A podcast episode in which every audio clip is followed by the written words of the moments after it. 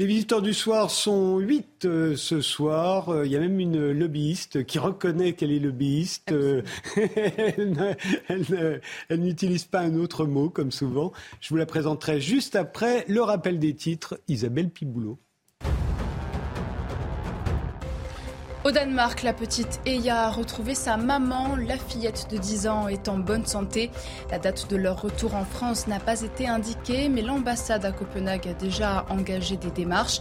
Eya avait été brutalement enlevée jeudi en Isère par son père. L'homme a été interpellé avec un complice. La remise des deux suspects aux autorités françaises pourrait prendre quelques jours, voire plusieurs semaines. Gérald Darmanin répond au LR sur le dossier de l'immigration. Chiche Travaillons ensemble, clame le ministre de l'Intérieur dans les colonnes du Parisien. Une semaine plus tôt, les Républicains avaient dévoilé deux propositions de loi offensives afin, je cite, de reprendre le contrôle en la matière. Le ministre exclut de mettre des quotas sur le droit d'asile, mais pourrait l'envisager pour l'immigration de travail. Et puis après la bataille autour de la réforme des retraites, la cote de popularité d'Emmanuel Macron rebondit. Selon les résultats d'un sondage BVA pour nos confrères de RTL, le chef de l'État regagne 6 points. 32% des Français ont une bonne opinion du président. La première ministre Elisabeth Borne gagne quant à elle 5 points et remonte à 32%.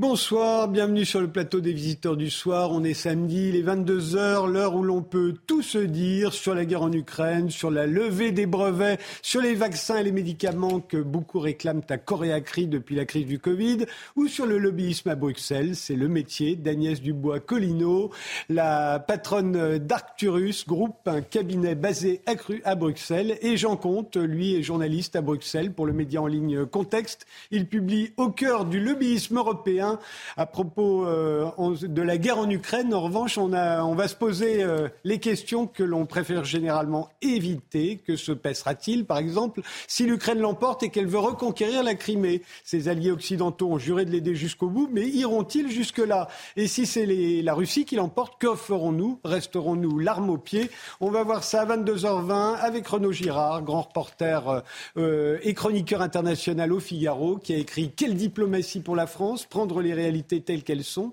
Il y aura également Jean-François Colossimo, l'auteur de la crucifixion de l'Ukraine, et en duplex, le général Bruno Clermont, consultant pour, CNews sur les questions de défense. Et puisque l'on va parler de la guerre, finançons-en une bonne fois avec un mythe. On croit que la guerre est l'apanage des hommes, et eh bien pas du tout. Les animaux s'y adonnent eux aussi.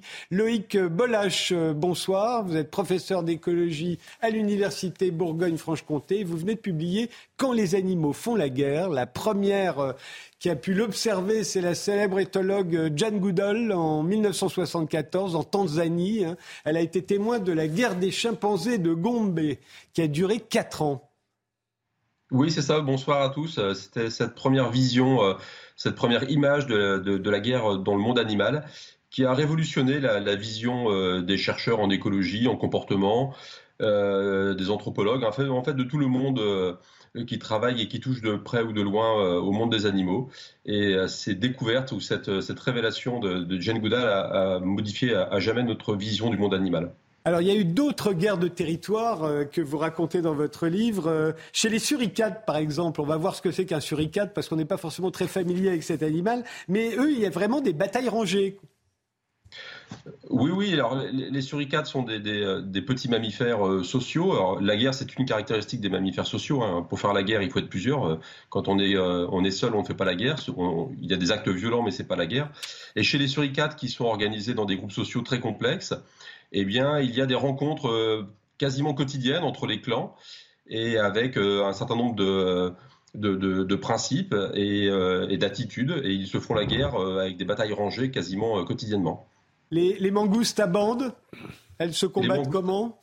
Les mangoustes à bande sont les, c'est, un peu la même catégorie, un hein, petit mammifère euh, euh, social euh, africain, avec une particularité chez les mangoustes, c'est que la guerre est, peut être extrêmement violente. Hein. il peut y avoir de la, naturellement de la mortalité d'individus.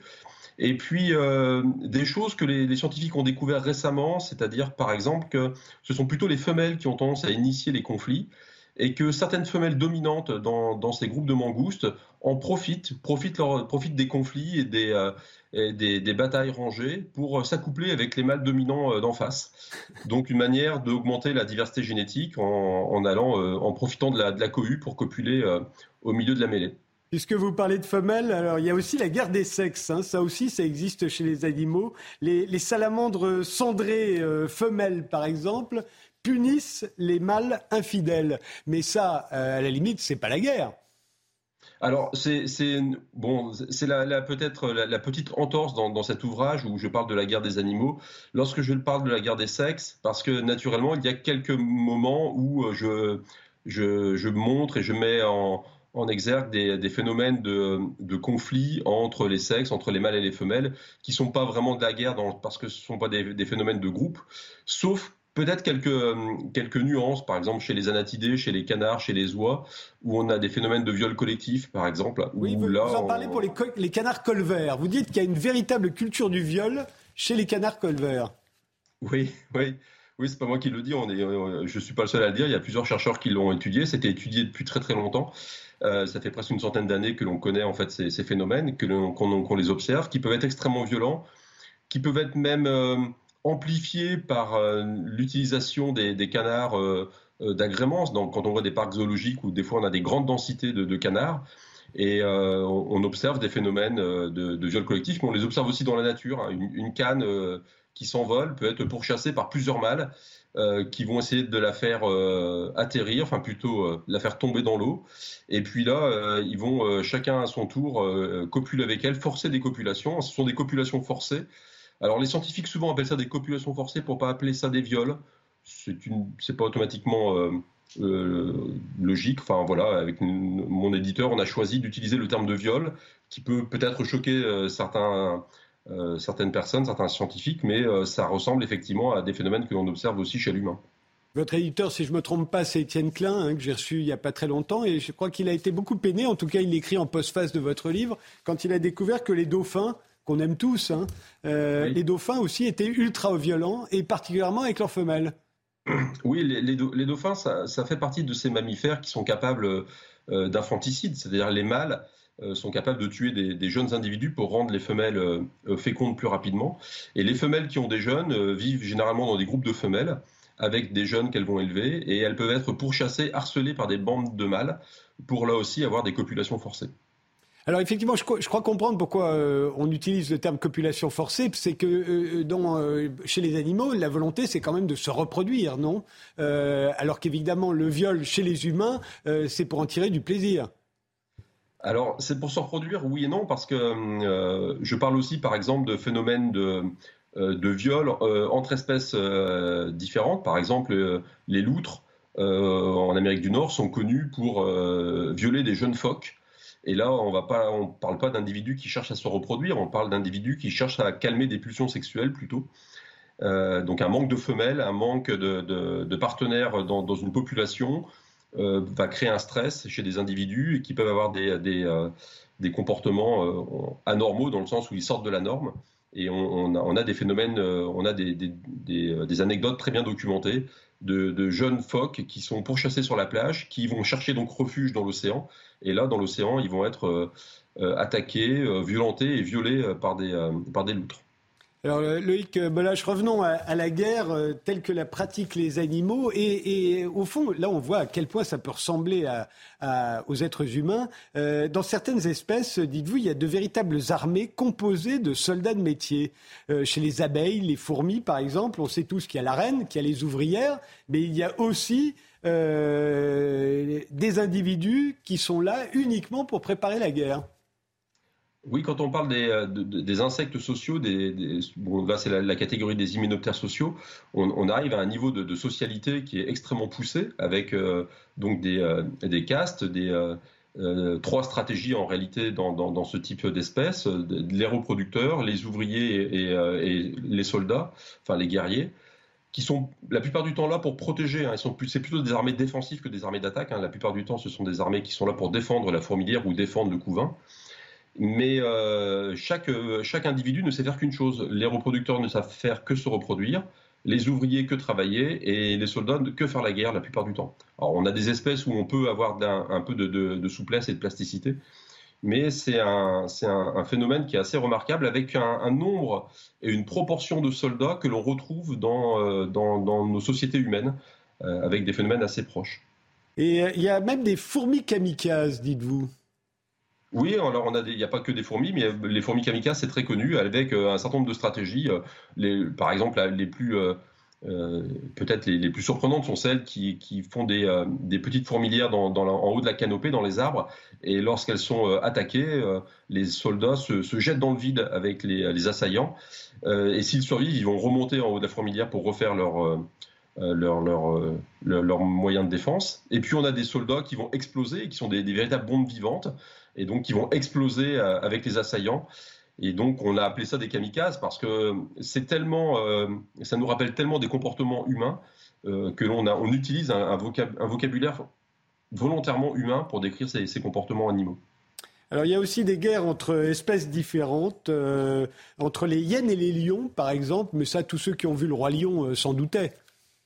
Oui, c'est ça. Oui, on pourrait faire des cours à l'université uniquement en fait sur la, la, description de la nature dans les, animés ou les dessins animés. Alors, dans Le Roi Lion, on, est quand même loin de la réalité. Euh, ce qui se passe, c'est que dans le, monde des carnivores, hein, que ce soit des gros et des petits, là, le lion, c'est un, des plus gros carnivores, la, hyène est déjà plus petite, les lycaons le sont encore plus, sont encore plus petits. Eh bien, il y a une, une compétition pour les ressources qui se crée, qui est importante. Et euh, tout est bon en réalité pour réduire la pression de la compétition, donc pour réduire les forces de l'ennemi.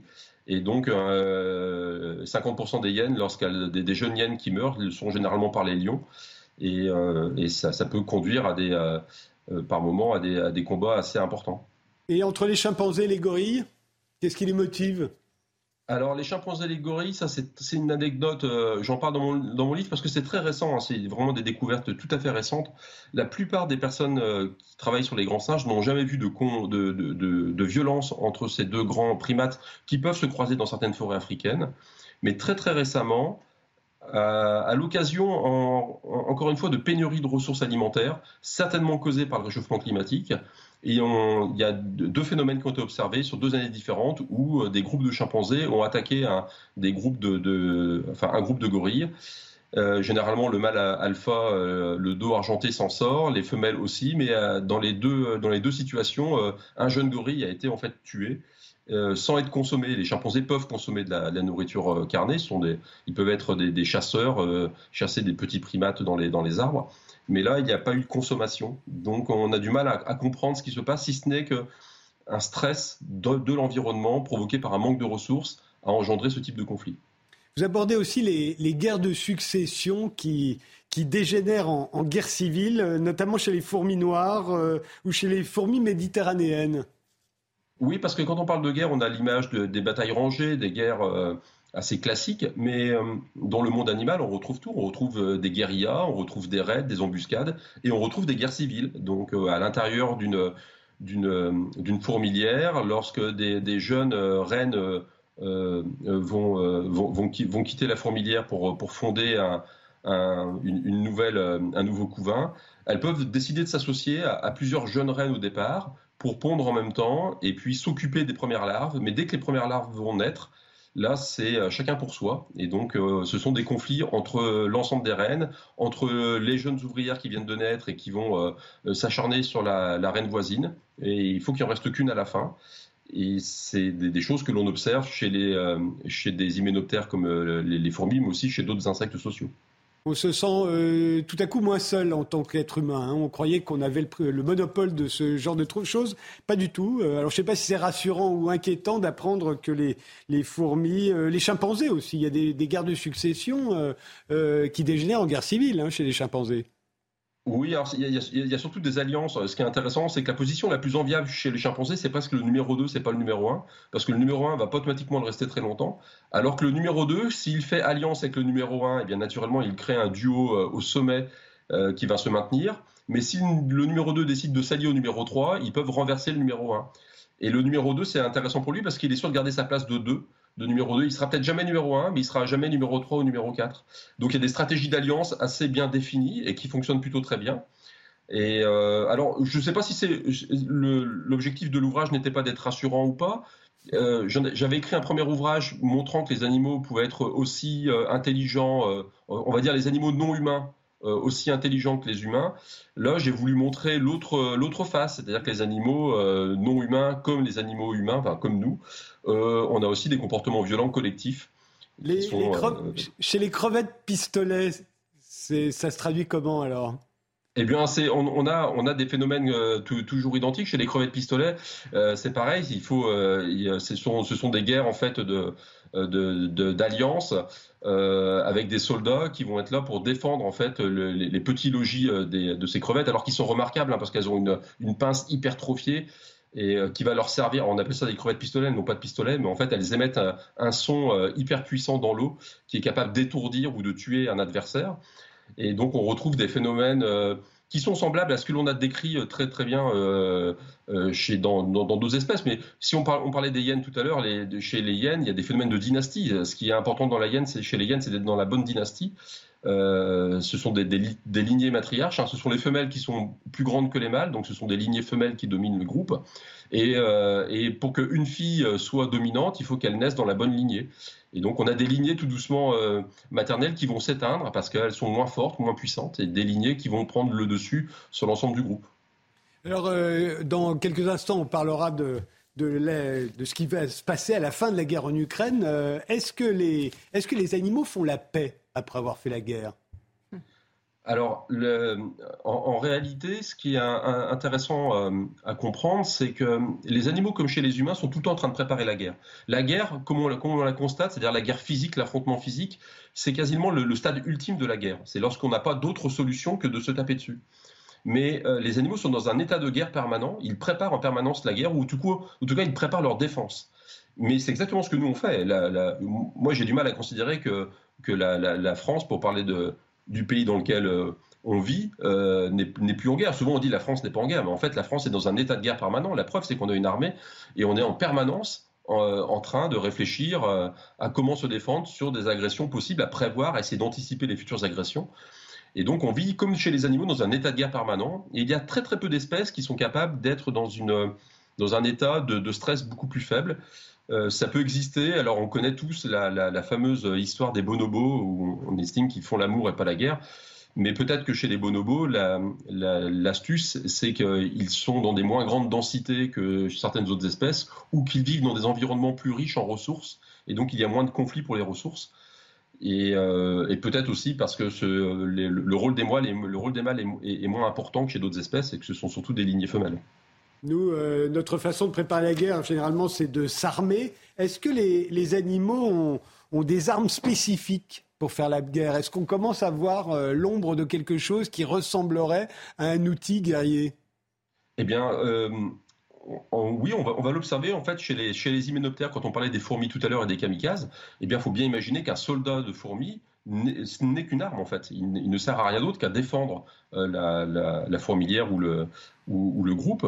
Et donc, il est en lui-même une arme. Avec, alors, il y a des armes euh, qui sont, ont, il y a des soldats qui ont des mandibules pour couper, pour broyer leurs adversaires, des soldats qui ont des, systèmes pour exploser avec des, euh, poisons de contact euh, ou de l'acide formique ou autre. Et les, des, très belles expériences ont été faites par des, des chercheurs suisses qui ont pu montrer qu'en fonction du niveau de stress, en fonction du risque de la guerre, on va augmenter la proportion de soldats. Donc la proportion, en fait, on, va d'autant plus s'armer dans ces, dans ces fourmilières que l'on estime que le risque d'être attaqué est grand. Merci euh, Loïc Bolache. Euh, je renvoie la lecture de votre livre, hein, euh, il est tout à fait passionnant. on fait une pause et on va s'intéresser bah, à la guerre entre humains cette fois, à la guerre en Ukraine.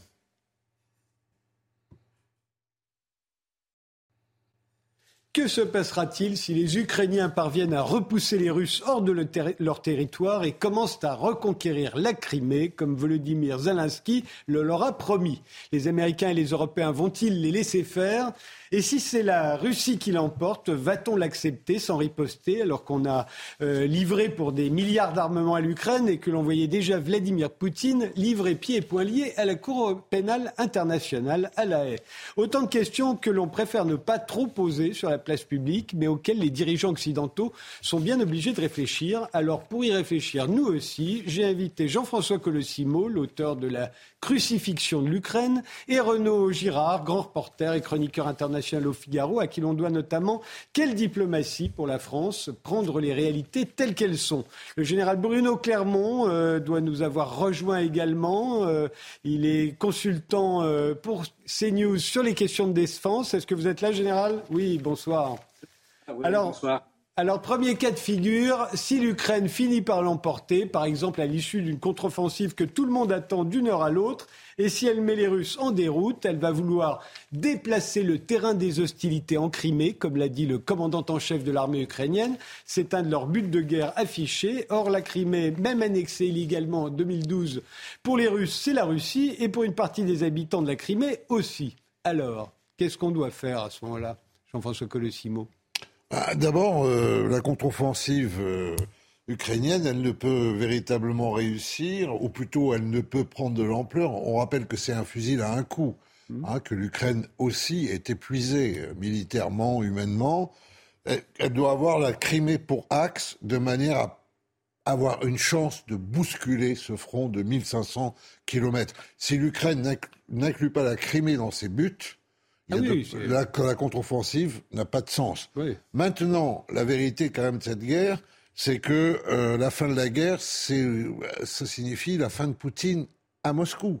Tant que Poutine sera au pouvoir à Moscou, il n'y aura pas de paix véritable, même si euh, les Ukrainiens peuvent reprendre du terrain, ce qu'on leur souhaite. De ce point de vue-là, donc, qui plus est, la Russie avec Poutine, n'abandonnera jamais la Crimée, mais il n'est pas sûr du tout que la Russie sans Poutine veuille l'abandonner non plus. Voilà, donc on voit bien qu'on est face à... On prendre juste le cas de Navalny, il était pour l'addiction euh, de la Crimée. Mais, Navalny euh, est, euh, je veux dire, est un ennemi de Poutine, il est contre la corruption, mais c'est un patriote russe. Et d'ailleurs, sa jeunesse, je dirais, très ultra-droitière le, le, montre, enfin, même si aujourd'hui il est loin de, de ces bases-là. Donc par rapport à ça, ce qu'il faut bien comprendre aussi, c'est que ni Joe Biden, ni Emmanuel Macron, ni euh, Scholz, euh, le, chancelier allemand, n'ont jamais en fait affirmé qu'il fallait que l'Ukraine reprenne la Crimée. Ils disent même le contraire en réalité. En fait, ils disent c'est aux Ukrainiens de décider. on, voit bien que cette question de Crimée, elle angoisse même euh, les, les alliés occidentaux de l'Ukraine pourquoi? Parce qu'en fait, si la Russie perd la Crimée, la Russie se retrouve en fait dans une situation de blocus maritime, doit passer par le pôle Nord ou par la Baltique pour gagner les mers chaudes. La Crimée, c'est le but de toute la politique des tsars et ensuite de l'Union soviétique, n'est-ce pas? C'est cette descente vers le sud. Et de ce point de vue-là, donc on voit mal Poutine véritablement la lâcher. Et ce qu'on peut redouter, c'est qu'au contraire, la Crimée devienne ce point de bascule d'une escalade. C'est ça, c'est ça, je crois, que ce que redoute finalement, ce qu'on redoute à Washington, à Paris et à Berlin. C'est très précisément ça. Mais Renaud Girard, Renaud mieux que moi. Oui, je pense que c'est ça, effectivement, euh, le danger. Euh, c'est euh, l'escalade. je pense effectivement que les capitales européennes, les capitales otaniennes sont un peu moins ardente sur la Crimée. Bah, d'abord parce qu'elles se souviennent qu'elles-mêmes, euh, en 1999, euh, ces, pays otaniens ont fait la guerre euh, pour aider des sécessionnistes. Alors ce n'étaient pas les sécessionnistes russophones du Donbass, c'était les sécessionnistes albanophones du Kosovo. Mmh.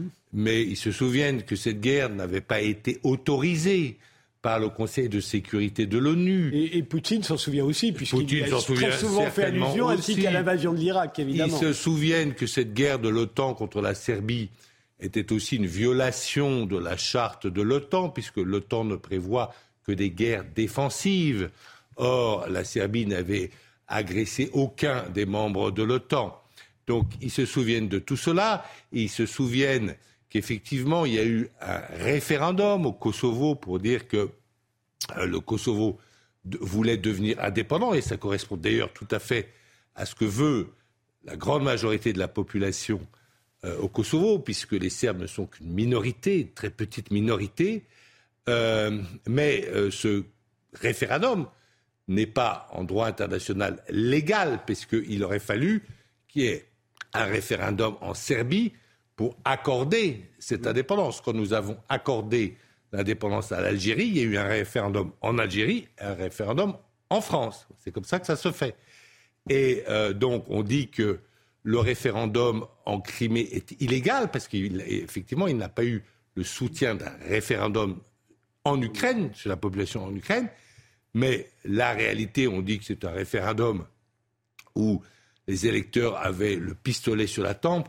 J'étais euh, là-bas, j'ai assisté à ce référendum, il n'y avait aucun soldat devant les bureaux de vote. La réalité est qu'il y avait surtout la liesse dans les rues, euh, qui était impressionnante après le résultat euh, du référendum de rattachement à la Russie. Et donc la vérité est que la Crimée a toujours été pro-russe, en fait. Et après la dissolution, ou pendant la dissolution, après la dissolution de l'Union soviétique, il y a eu deux référendums, en 91, en 94, et ces référendums ont toujours marqué une volonté d'autonomie par rapport à l'Ukraine des habitants de, euh, la Crimée. Alors on pourrait très bien, dans une solution euh, plus tard, peut-être refaire sous contrôle de l'ONU un autre référendum qui inclurait évidemment tous les habitants qui habitaient euh, en Crimée en 2014 lors de son, de son annexion pour que effectivement euh, tout le monde s'exprime euh, sous le contrôle de l'ONU. Je vous interromps, Renaud. C'est le rappel des titres. Isabelle Piboulot, et puis je donnerai la parole ensuite au général Bruno Clermont.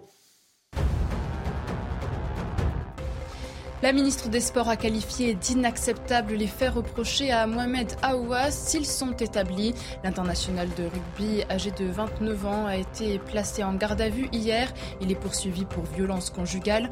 Le pilier du 15 de France sera jugé mardi en comparution immédiate. Il sera entendu à 13h30 devant le tribunal correctionnel de Montpellier. La Fédération française du sauvetage et du secourisme alerte 5000 postes de maîtres nageurs sont à pourvoir, dont 1500 dans les piscines municipales et plages. En cause, un salaire jugé peu attractif et une amplitude horaire importante, sans compter les conséquences du Covid-19 sur la profession. Et puis, clap de fin pour le 76e Festival de Cannes. La Palme d'Or a été décernée par Jane Fonda à Justine Trier pour Anatomie d'une chute. La cinéaste française de 44 ans devient la troisième réalisatrice sacrée de l'histoire du festival.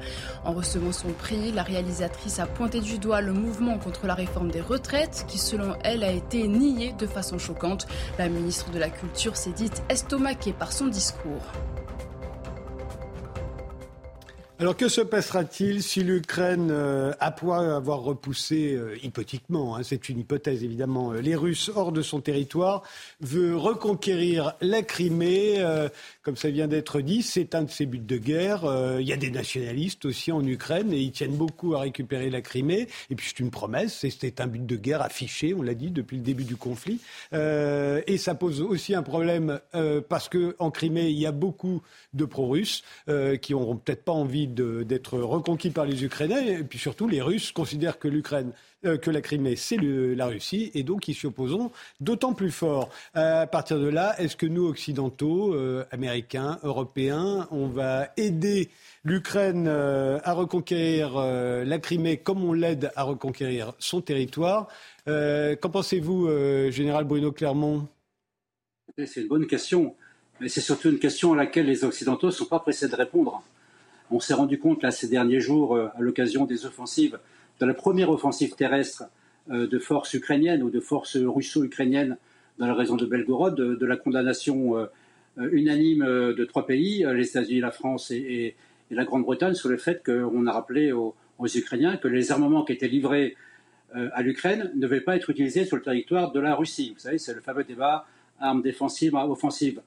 Il se trouve qu'en ce qui concerne la Crimée, euh, il y a eu des attaques sur la Crimée menées par les Ukrainiens. Ils, ont, les ont menées tardivement, euh, à partir du mois de mai 2022. Ils les ont reconnues encore plus tardivement. Il a fallu plusieurs semaines avant que les Ukrainiens reconnaissent des attaques de drones sur la Crimée. Mais jusqu'à présent, euh, aucun armement occidental n'a été utilisé dans aucune attaque sur la Crimée. Or, de la Crimée partent depuis le début de la guerre des attaques, des chasseurs, des missiles. Euh, donc la Crimée, dans l'esprit des Occidentaux, dès aujourd'hui, dans la façon dont l'armement est géré et mis à disposition des Ukrainiens, bénéficie d'un statut particulier, mais ce statut est ambigu parce que personne n'a jamais précisé ouvertement, alors qu'on le fait vis-à-vis du territoire de la Russie, personne n'a jamais dit ouvertement, vous ne devez pas utiliser les armements occidentaux en Crimée, mais il se trouve que les Ukrainiens ne les utilisent pas. Donc on peut imaginer que ça ne se dit pas, en tout cas de manière ouverte, mais que ça se dit de manière un peu moins ouverte. Mais on sait très bien que si demain, euh, par exemple, il y avait des négociations de paix, en tout cas, si demain euh, la, guerre cessait euh, telle qu'elle se déroule depuis plus d'un an maintenant, forcément la question se posera. Les Ukrainiens, le peuple ukrainien, veut récupérer la Crimée. ils auront subi une guerre longue et, très douloureuse pour eux. Ils voudront pas que ce soit pour rien. ce sera très difficile de les convaincre de ne pas y aller, Jean-François Colosimo. Oui, bien sûr, mais d'une part, l'Ukraine, enfin, il faut voir tout de même un peu la capacité de, cynisme au sens philosophique et, de réalisme au sens euh, géopolitique euh, des Occidentaux. L'Ukraine aura d'immenses besoins euh, de se reconstruire. Elle aura aussi besoin de stabilité politique parce qu'aujourd'hui, elle connaît l'union sacrée, mais on sait qu'il y avait tout de même des tensions politiques fortes, idéologiques fortes au sein même de l'Ukraine avant la guerre les Occidentaux auront beaucoup de leviers, en fait, pour imposer leur vue. Et il me semble que, comme le disait Renaud Girard, que la question de la Crimée sera renvoyée à plus tard, n'est-ce pas? Vous voyez, plus tard, c'est-à-dire, bon, dire finalement, on va essayer d'abord de temporiser, on va essayer d'abord d'en finir avec la guerre. Voilà, la guerre est finie. La question de la Crimée, dans cinq ans, dans dix ans, un référendum sous l'égide de l'ONU etc. Je crois que ça, ça peut être une manière pour les Occidentaux. Oui, c'est sans doute ce que les Occidentaux proposeront, mais je doute que les Ukrainiens acceptent. Imaginez qu'on ait dit aux Français en 1944, bon allez, on, s'arrête là, on va pas aller envahir l'Allemagne, restez chez vous. Euh, Bien entendu, on voulait aller envahir l'Allemagne. Voilà, mais vous remarquerez que à toutes les guerres que nous connaissons à peu près depuis euh, l'an 2000, pas Afghanistan, enfin Irak, enfin etc., où l'Amérique d'ailleurs a été très mêlée ce sont des guerres qui sont sans résolution claire. On ne gagne plus les guerres. Voilà, c'est-à-dire un jour, on dit on s'en va, on dit un jour ça s'arrête, il n'y a pas véritablement de traité de paix, il n'y a pas, etc. Les choses sont laissées quasiment en l'état. En fait, on connaît des cessez-le-feu, mais on ne connaît plus de paix euh, au sens euh, organique. D'autant plus qu'on n'arrête pas de dire nous, les Occidentaux, mais les amis de M. Poutine, euh, Xi Jinping en Chine, euh, M. Erdogan, vous savez, lorsque les Russes ont annexé la Crimée en 2014, le pays qui a protesté, c'était la Turquie, mmh. en disant en raison de la présence des Tatars de Crimée, cette terre est la nôtre. C'est pas, elle est ni russe ni ukrainienne, elle est turque parce qu'il y a eu euh, des Mongols qui sont passés par là. Vous voyez, je crois que ce règlement-là, tout le monde sera plutôt satisfait au fond de voir la guerre euh, finir. Et euh, malheureusement, et c'est quelque chose d'assez grave au fond, parce que cet Occident un peu imaginaire formé par l'Europe et les États-Unis se disqualifiera certainement une fois de plus pour une parole non tenue. Général euh, Bruno Clermont. Bah, il est évident que les Ukrainiens ne peuvent pas conquérir la Crimée sans utiliser les armements occidentaux. Donc en quelque sorte, l'instant de vérité va arriver.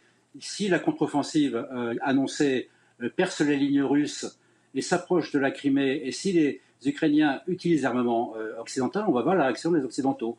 Et on verra si les Ukrainiens ont le droit ou pas officiellement d'essayer de, récupérer la Crimée. Pour l'instant, la question ne se pose pas, puisqu'ils ne sont pas en situation de reprendre la Crimée.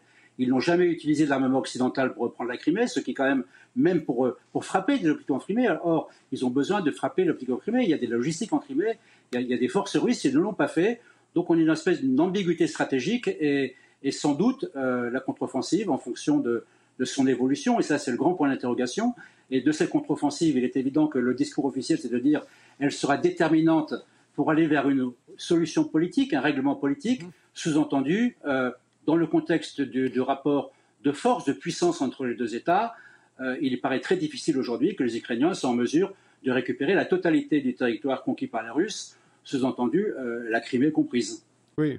Évidemment, je formule une hypothèse, hein, mais cette hypothèse, on est obligé de, de l'étudier parce qu'elle est dans la tête des Ukrainiens et on peut le comprendre, hein, René Girard. Oui, en fait, on est dans un cas très intéressant de guerre parce qu'en fait, je pense que ni euh, les Ukrainiens ni les Russes ne peuvent perdre la guerre. Les Ukrainiens ne peuvent perdre la guerre parce que ce serait une gifle perdre la guerre pour les Ukrainiens, c'est-à-dire que euh, les Russes prennent Kharkov et, Kiev, par exemple.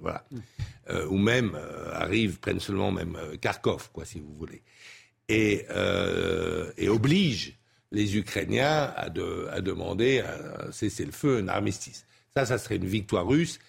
On va elle ne va pas. On va étudier l'hypothèse aussi. Je crois qu'elle est, elle est impossible parce que les, euh, les Occidentaux, l'OTAN, est en train de faire, avec des livraisons d'armement, de l'Ukraine et l'entraînement des soldats et des forces spéciales, une sorte d'Israël de bastion inexpugnable, si vous voulez. Moi, je pense que aujourd'hui, l'armée russe n'est pas en capacité de prendre Kiev. Voilà. Il fallait la prendre euh, tout de suite. Ils ont raté leur opération. Les euh, Ukrainiens se sont battus avec beaucoup de bravoure et d'intelligence. C'est fini. Et les Russes se sont très mal battus. De l'autre côté, les Russes qui ont cette immense étendue, qui n'ont pas été battus ni par euh, les Polonais, ni par les Suédois, ni par les Français, ni par les Allemands, les Russes ne vont pas connaître la euh, défaite. Et sur la Crimée, qu'ils considèrent tous comme russes, y compris Navalny, vous l'avez dit, alors là, ils vont se battre. C'est pas facile à prendre la Crimée parce que c'est très, c'est assez. D'abord, il y a des collines et ensuite c'est très montagneux. Et ils sont en train de fortifier. Du côté, voilà, du côté de Simferopol, la capitale, ça, c'est très montagneux. Et du côté d'Yalta, et ensuite pour aller jusqu'à. Ils vont sûrement garder aussi le, le détroit de Kerch, si vous voulez. Donc là, ils vont vraiment euh, se battre. Et les Occidentaux, puisque c'était votre question, qu'est-ce que les Occidentaux veulent à tout prix C'est d'éviter l'escalade. Et les Américains l'ont dit, euh, ils ne veulent pas d'escalade. Ils ne veulent pas qu'on prenne le moindre risque euh, d'une guerre nucléaire, si vous voulez. Le moindre risque, parce que ça, leur population ne leur pardonnerait pas. Vous avez une capitale occidentale qui a été rasée, d'autres euh, capitales russes, villes russes, etc pour une guerre entre euh, des frères slaves qui ne se sont pas entendus après euh, l'effondrement de l'Union soviétique, mais euh, où on va, quoi. Et ça, les populations, si vous voulez, parce que c'est vrai qu'il y a une lassitude de la guerre au sein des Russes. Les Russes n'ont jamais été très motivés pour cette guerre, n'ont jamais vraiment suivi Poutine avec enthousiasme. On ne peut pas parler d'un enthousiasme de l'armée d'agression russe. les, les, Ukrainiens se sont battus avec beaucoup de valeur mais ils sont fatigués, et c'est tout à fait vrai. Et beaucoup de jeunes Ukrainiens aujourd'hui se demandent est-ce que ça vaut vraiment le coup des pères de famille de mourir pour un Donbass russophile, russophone, et qui est entièrement détruit? Il y a des gens qui se posent cette question quand même. Euh, et alors que l'avenir, Jean-François l'a dit, est plutôt radieux, parce qu'il euh, y aura euh, un, afflux massif de capitaux occidentaux pour reconstruire l'Ukraine. L'argent occidental a fait merveille en Pologne.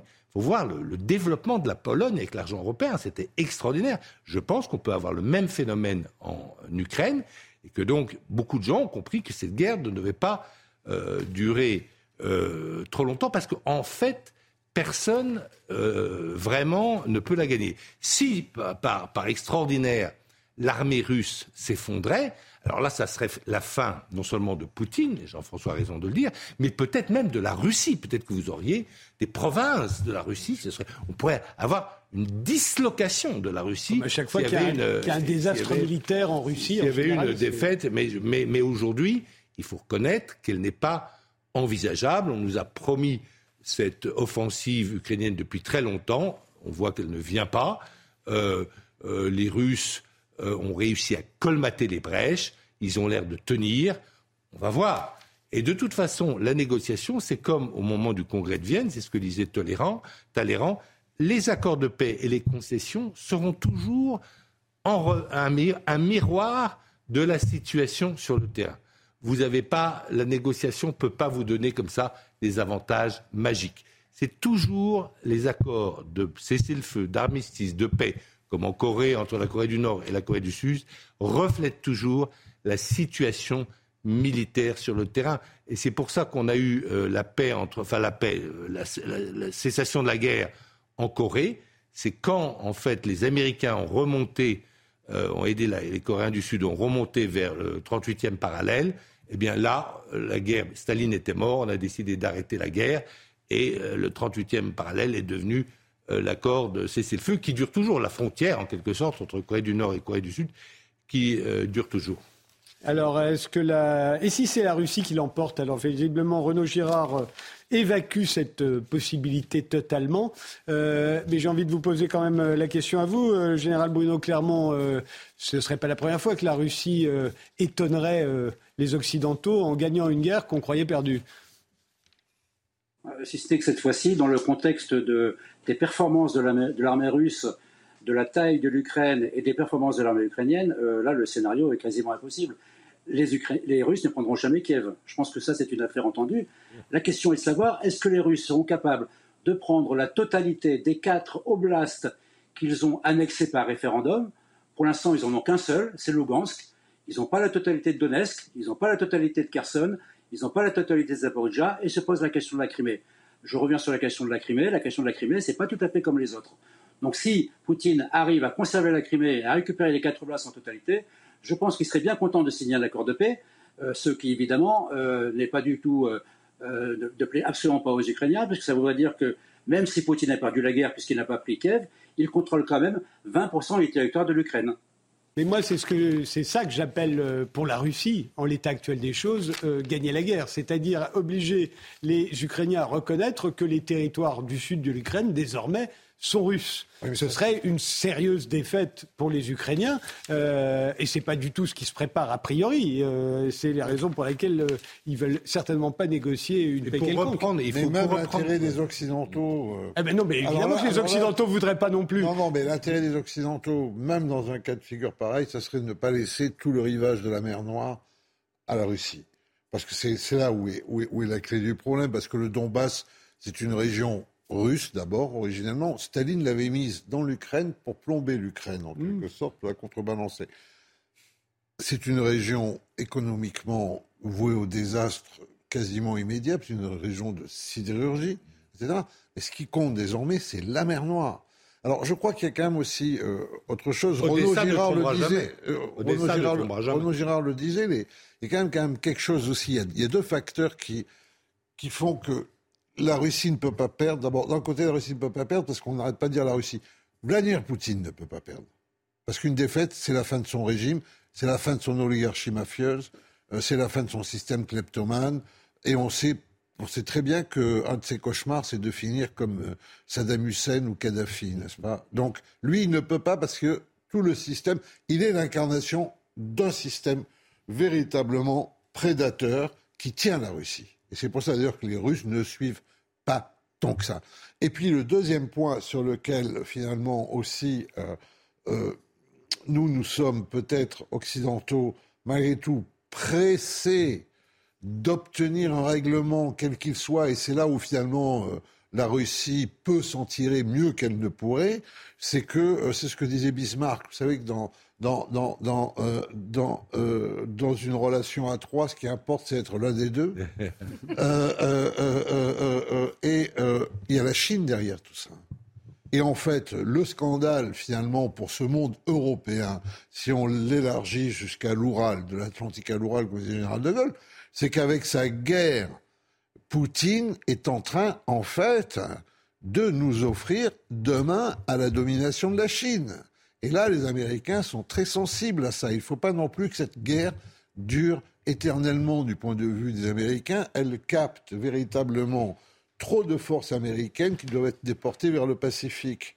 Et ça aussi, c'est un avantage au fond dans le règlement pour que Poutine garde la crise. Et je crois que les Américains, d'ailleurs, ne souhaitent pas. Ils sont prudents. Il y a eu, quelques déclarations du général Millet, chef d'état-major, qui va être bientôt euh, qui va bientôt partir à la retraite, à la retraite des États-Unis, euh, ils ne veulent pas une dislocation, ils ne veulent pas le chaos en Russie, ils ne veulent pas l'immense Russie avec des armes euh, nucléaires qui commencent à se balader, ils ne veulent pas le chaos, les Américains. Ils ne veulent pas ce qu'ils ont connu au temps de Yeltsin. Et voilà, ils ne veulent pas du tout le chaos. Et puis, quant aux Russes, je crois que, par exemple, reprendre Kherson, la capitale qu'ils ont, dont ils sont partis parce qu'ils avaient peur d'être encerclés. C'était la fin septembre 2022.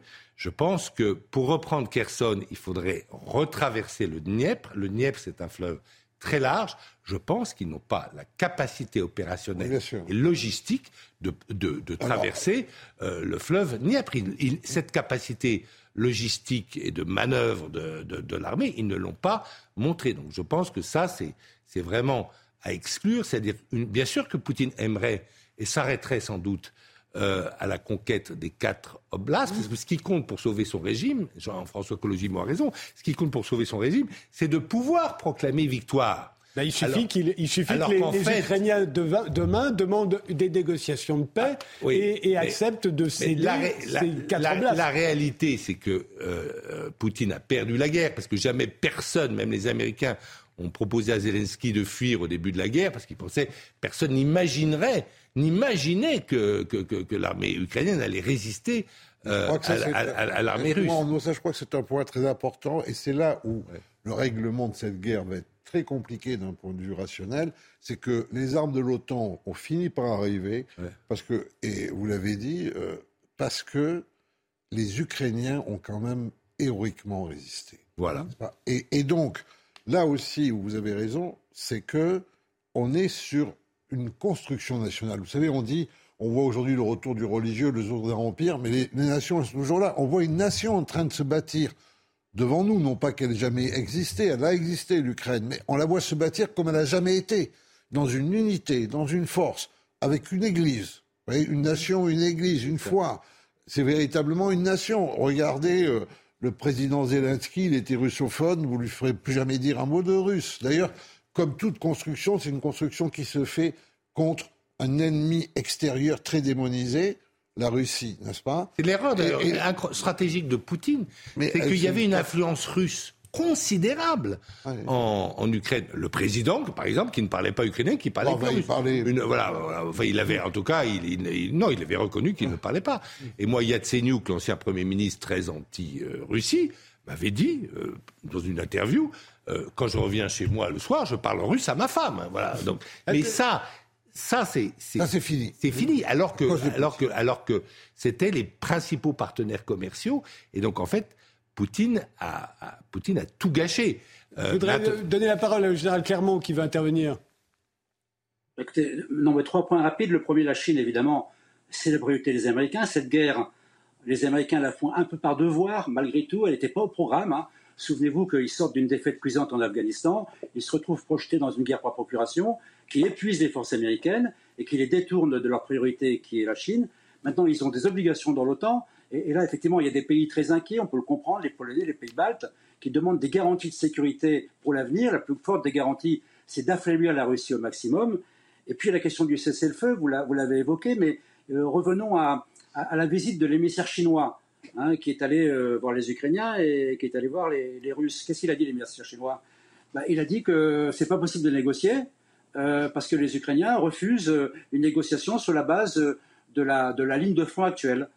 Donc, euh, je pense, mais là, c'est un avis vraiment personnel, si aujourd'hui il y avait un cessez-le-feu, Poutine serait ravi, on signerait un accord de paix, on gérerait le conflit, et, la question se, poserait de savoir quand et comment le conflit reprendrait et quelles seraient les garanties de sécurité qui seraient données à l'Ukraine pour qu'il ne reprenne pas. Je rappelle que dans pas très longtemps, euh, le 11 et 12 juillet, ça ne fait pas deux mois, dans deux mois, moins de deux mois, il y aura un sommet de l'OTAN très important dans lequel deux sujets seront abordés. Le problème, c'est le statut de l'Ukraine à la suite du conflit, à la fin de ce conflit. Et le deuxième, c'est la position de, l'OTAN vis-à-vis de la Chine. Euh, et là, on revient à un sujet qui est vraiment la priorité des États-Unis. Donc, euh, si j'ai bien compris, euh, les Ukrainiens, évidemment, euh, et en plus, ils espèrent encore gagner cette guerre.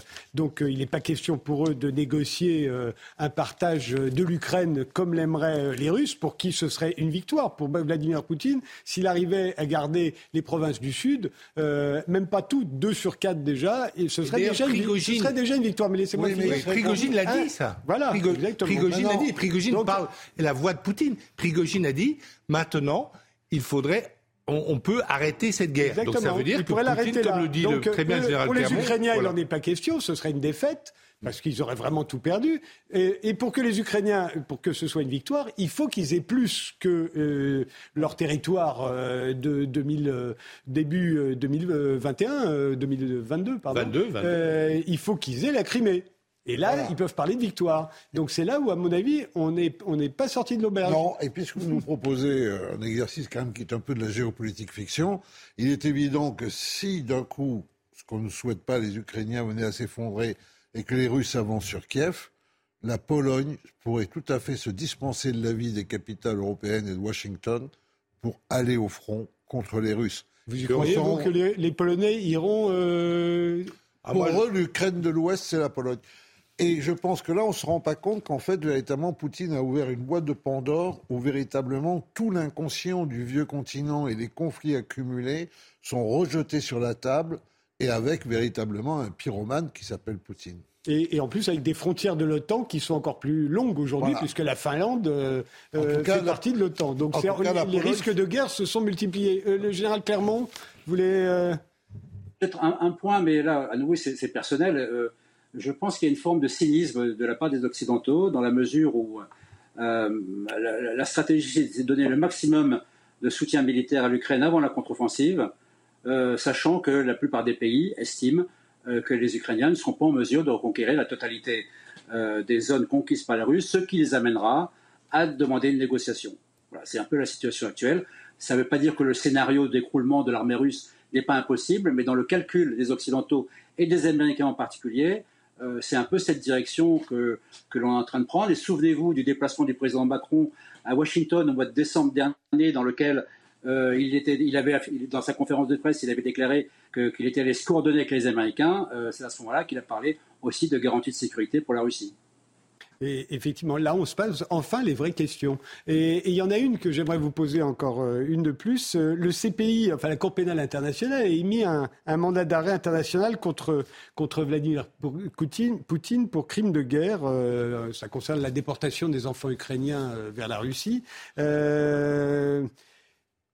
Comment on peut négocier avec quelqu'un euh, Je rappelle qu'il y a 123 pays qui ont, euh, qui ont adhéré euh, au traité créant la CPI. il y a donc 123 pays qui ne peuvent pas négocier avec Vladimir Poutine si c'était nécessaire de demain.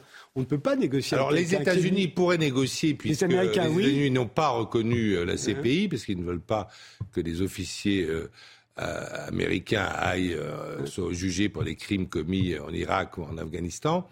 Euh, donc les Américains, effectivement, et la négociation pourrait se faire directement des, entre des hommes qui se mm. connaissent, hein, qui est le patron euh, de la euh, CIA qui parle russe, qui était ambassadeur en Russie, et Poutine, qui se connaissent très bien, qui s'apprécient d'ailleurs, qui sont évidemment aujourd'hui des quasi-ennemis, mais qui se connaissent personnellement.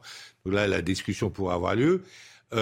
C'est vrai que ça, ça conforte le moral de dire que justice va être euh, rétabli, mais le, les rapports internationaux, ça marche pas euh, comme, euh, comme, comme à l'intérieur d'un pays, si vous voulez. vous voulez dire que c'est pour faire joli D'un État droit. Non, c'est les rapports de force qui comptent. Mm. Et si vous voulez arrêter la guerre, il faut évidemment pas pousser l'homme avec qui vous voulez négocier dans ses retranchements. C'est-à-dire pas lui, pas, pas, pas, pas lui donner une situation, si vous voulez, où il a aucun intérêt à faire la paix. Il faut lui donner une situation où il a intérêt à faire la paix. Alors ensuite, euh, est-ce qu'il pourra aller euh, voyager partout, etc.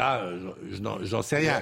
mais si dans un, mais, dans un scénario, effectivement, où on a envie d'avoir la Russie, si vous voulez, euh, un jour avec nous, sans doute sans Poutine, mais Poutine n'est pas éternel, d'avoir la Russie avec nous, que la Russie réintègre la famille européenne, et moi je le souhaite personnellement, que la Russie, les Russes réintègrent la famille européenne euh, euh, dans ce grand affrontement euh, qui s'annonce avec la Chine. C'est évidemment notre intérêt à très long terme. Et, à cet égard, je ne trouve pas que les histoires de justice internationale favorisent la paix. Et moi, je trouve que dans le monde actuel, la paix, c'est plus important que la justice est-ce que Poutine est un criminel euh, euh, Est-ce que Poutine est un criminel? C'est indiscutable. Un criminel de guerre, certainement, euh, où il a aussi, il est à la source de crimes contre l'humanité, tout ça. Mais rappelez-vous, Milosevic, qui était le patron de la Serbie, n'est-ce pas? L'OTAN a bombardé parce qu'on redoutait que Milosevic ne commette une sorte de génocide au Kosovo. En tout cas, c'est comme ça qu'on nous l'a expliqué. Et Milosevic a fini à la haie.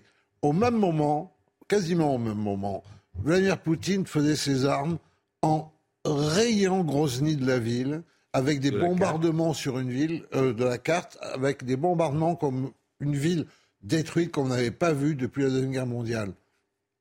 Il n'y a rien arrivé à Vladimir Poutine. La différence entre Milosevic et Poutine, déjà, c'était que Poutine avait la bombe et que Milosevic ne l'avait pas. Et là aussi, malheureusement, la justice internationale n'a pas les moyens euh, de ces euh, inculpations. Et puis ça, on peut, et ça, et ça n'arrêtera jamais, parce que la guerre déclenchée pour de fausses raisons, on sait qu'elles étaient fausses, par George W. Bush en Irak. Les think tanks américains nous disent qu'il y a eu quand même 300 000 morts dans les civils. C'est-à-dire que ça a provoqué 300 000 morts, ça a détruit un pays qui fonctionnait plutôt pas mal, qui était l'Irak. Eh bien, on ne voit pas euh, l'Amérique livrer George W.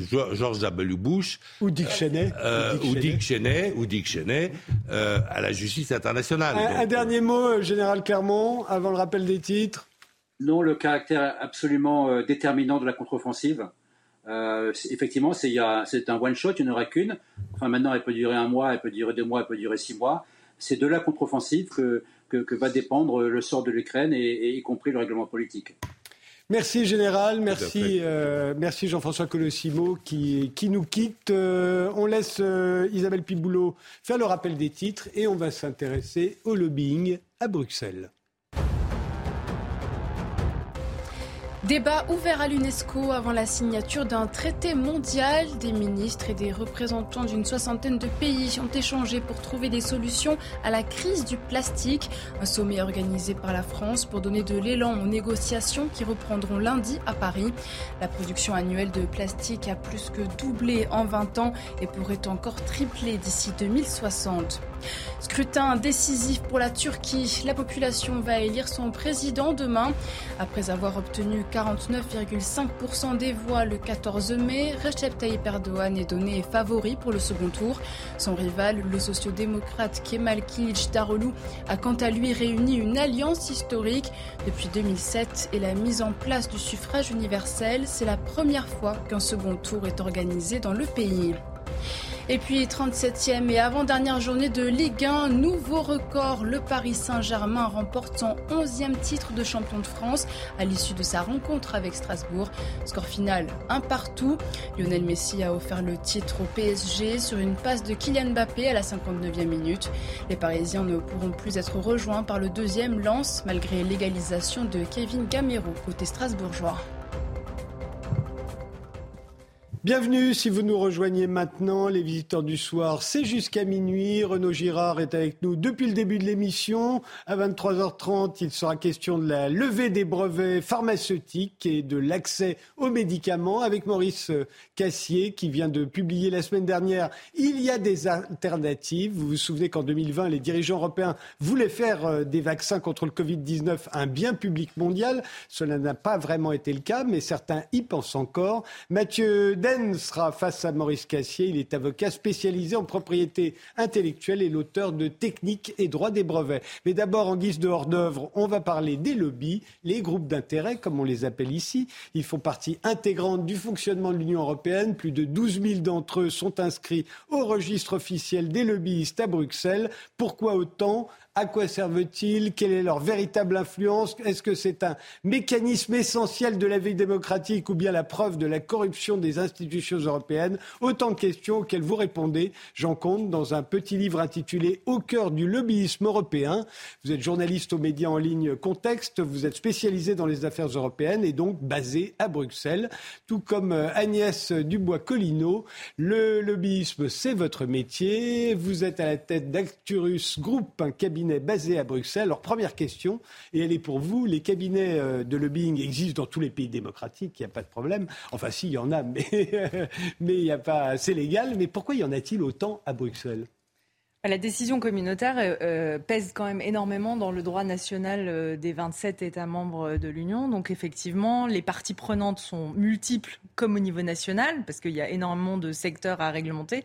Mais quand vous arrivez à Bruxelles, forcément, l'équation se complexifie, puisque finalement, vous avez 27 réalités différentes qui viennent toquer à la porte des institutions communautaires en disant bah alors euh, sur euh, la problématique de la taille des cages à poules ou sur la problématique je sais pas moi du Digital Act par exemple ben nous chez nous on fait plutôt comme ça ou on voudrait que ça évolue dans ce sens-là. Donc forcément les forces en présence à Bruxelles sont beaucoup plus importantes ont besoin aussi de se structurer en regroupement au niveau européen pour être légitimes et pertinentes vis-à-vis des décideurs européens qui ne peuvent pas forcément en permanence euh, consulter euh, les parties prenantes des 27 États membres, qui sont par ailleurs multiples. Euh, et donc forcément, le microcosme, la, bulle bruxelloise comme on l'appelle, mêle autour des institutions communautaires un très grand nombre de parties prenantes, que ce soit des entreprises, que ce soit des ONG, que ce soit des fédérations d'entreprises ou des regroupements européens d'ONG ou d'associations de consommateurs, par exemple, comme le BUC et de cabinets de conseil qui effectivement aussi euh, participent euh, à, ces, travaux euh, aux côtés de donneurs d'ordre que sont les parties prenantes. Jean Comte, dans votre livre, vous expliquez que les institutions communautaires sont faibles en effectifs, de toute façon, et encore plus faiblement dotées en personnel et en compétences techniques. Et au fond, ils se servent des cabinets de lobbying pour parer à cette déficience. Tout à fait, c'est exactement ça. En gros, ce que j'ai expliqué dans mon livre, c'est que au moins à Bruxelles, les lobbies sont très importants parce qu'ils ont un rôle d'apporteur d'informations et d'expertise aux régulateurs. Ça veut dire que les députés européens, les fonctionnaires, les commissaires européens doivent réguler en effet un marché intérieur qui est très grand, 27 États membres, euh, quasiment 500 millions de consommateurs, sur plein de sujets très techniques qui vont des pesticides à la régulation financière, en passant par le commerce et la taille des cages euh, que c'est une d'informations très techniques à, comprendre, à connaître, et qu'il faut avoir tout savoir en interne. Et donc, il passe beaucoup par les, par les lobbying, par les lobbies. Et j'essaie de montrer un peu comment euh, cela se structure. En gros, pour résumer, on parle souvent, on pense souvent que le lobby, c'est des gens euh, très puissants qui, le soir, à des heures pas possibles, vont parler secrètement à des gens très haut placés, faire des deals compliqués. Et j'ai de montrer qu'en fait, pas du tout. Euh, c'est transparent déjà à Bruxelles, à Paris mhm. aussi, je pense. Euh, et c'est souvent un dialogue très technique, en fait. C'est des gens pas du tout très haut placés.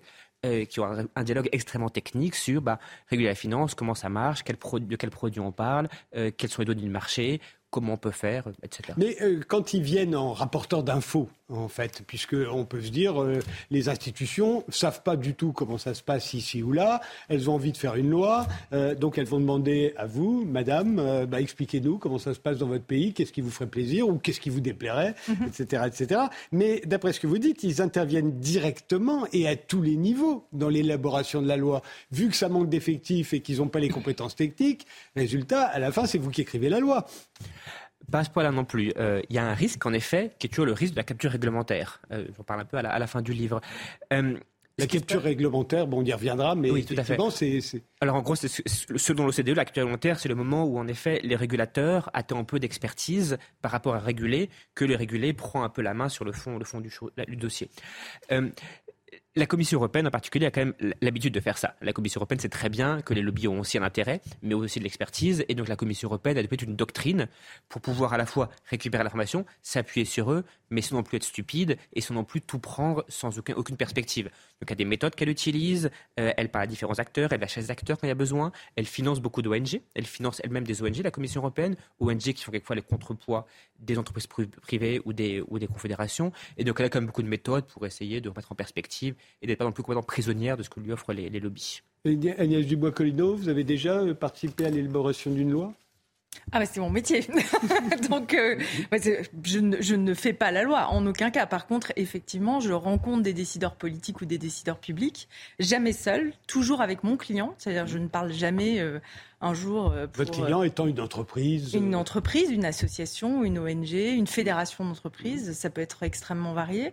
Euh, moi, moi mon, mon, métier, en fait, c'est euh, très exactement de véritablement comprendre comment se prend la décision publique, euh, quel va être le, process en fait de cette prise de décision et à quel moment et vers qui aller euh, porter certains arguments pour faire entendre un intérêt qui est un intérêt particulier.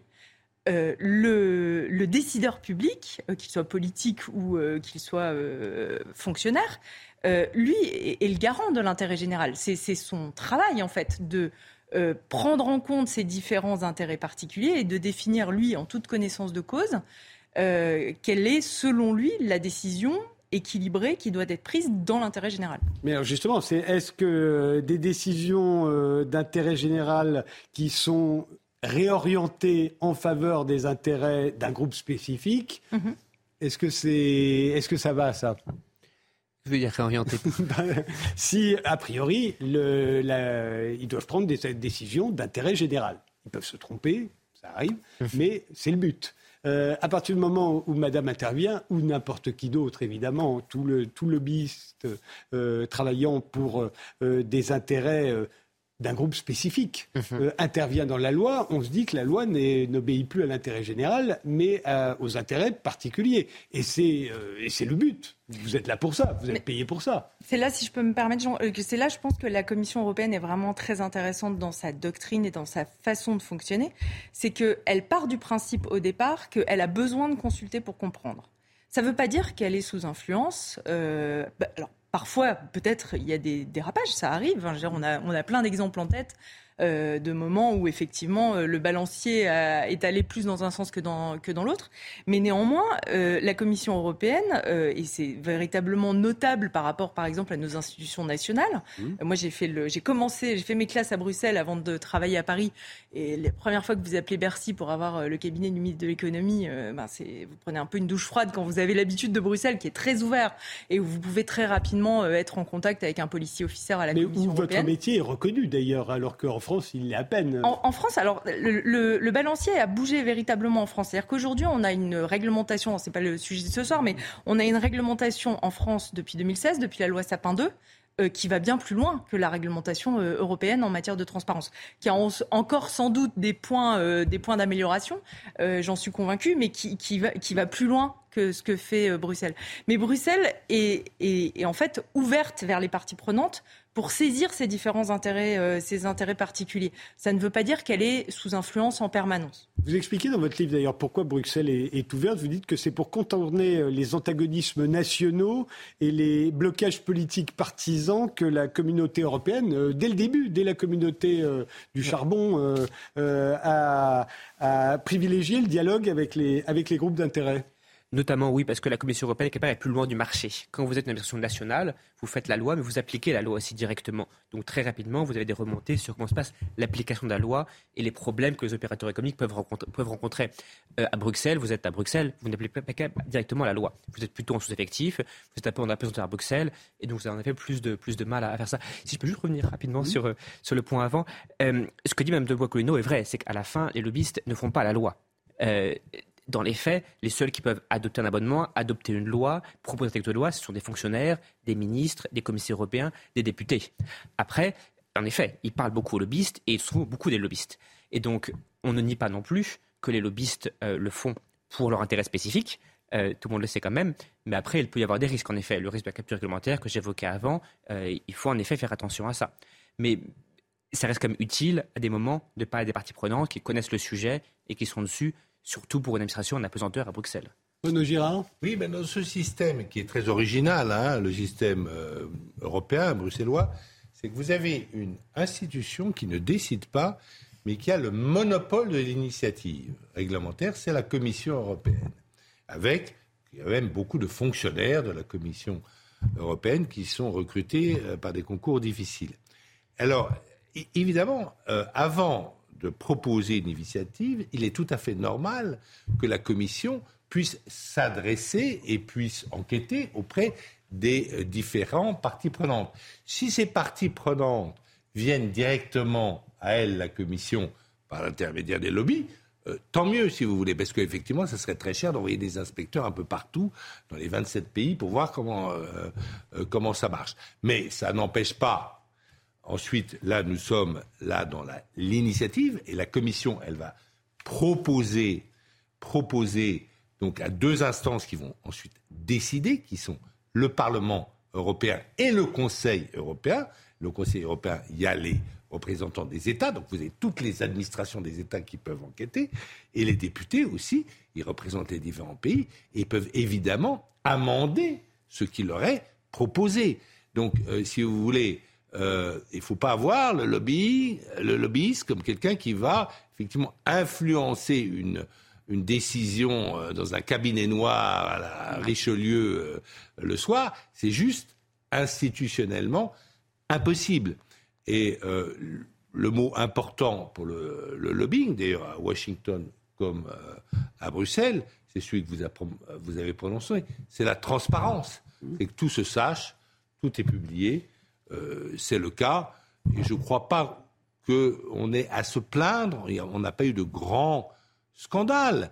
Bon, euh, On a eu des scandales de corruption, mais pas forcément. Ah oui, oui, il y a eu des scandales de corruption avec des pays. Il y a une vice-présidente qui a quand même passé quelques temps en prison. Euh, voilà, voilà, mais c'était, c'était deux. Mais déjà, juste, je vous arrête deux, parce que... deux, non, mais il faut le dire, c'était deux députés sur 700. Bon. Euh, mais il y a en France, parce qu'on n'a pas la culture comme les Américains ou ou comme Bruxelles des lobbies, on se demande toujours si c'est très démocratique. Est-ce que c'était, est-ce que c'est un système qui est démocratique, de travailler euh, dans l'intérêt de groupes spécifiques et d'essayer de réorienter une loi euh, dite d'intérêt général, est-ce que c'est démocratique? Les Français se posent cette question-là, surtout quand ils imaginent les lobbies, en fait, disposant de beaucoup d'argent, euh, de très gros moyens, et donc pouvant peser de tout leur poids sur de pauvres députés démunis et perdus dans une ville étrangère.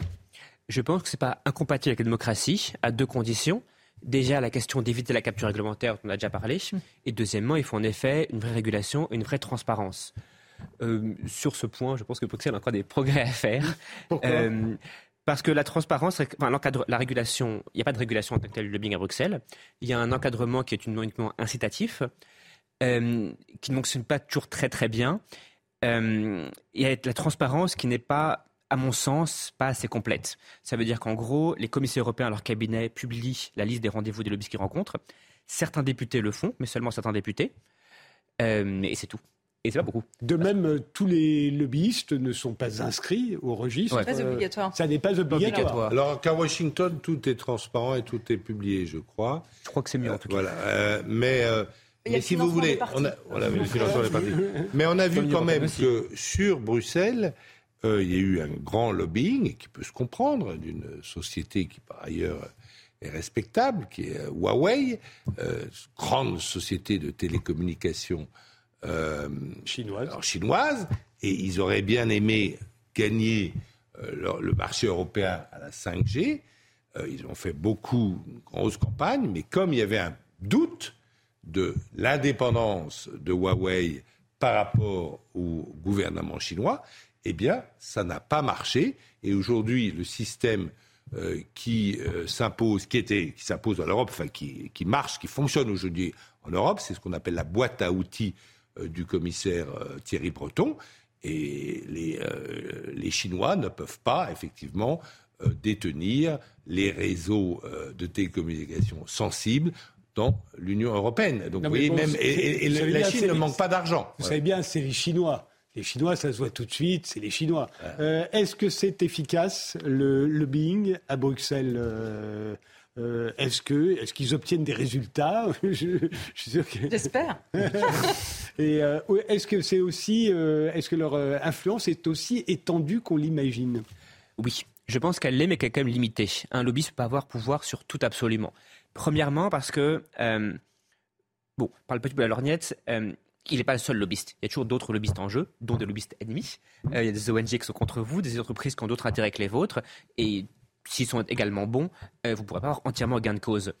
Deuxièmement, euh, les lobbyistes, me semble-t-il, à Bruxelles, sont très très bons sur les débats qui sont assez techniques, dans lesquels, en effet, il faut une expertise technique que la Commission n'a pas, que les députés n'ont pas non plus, et dans lequel on a besoin de parler à quelqu'un. quand vous avez une direction politique qui doit être donnée, ça peut être plus dur d'influencer ça quand après la crise financière, Michel Barnier a dit il faut réguler la finance, c'était très très dur pour un lobbyiste de dire bah non. Parce que l'impératif politique, la situation économique était telle qu'on ne pouvait pas empêcher ça. Après, les bons lobbyistes ont travaillé avec la Commission européenne pour essayer d'atténuer la loi comme ils le pouvaient. Mais on ne peut pas juste contrer ça.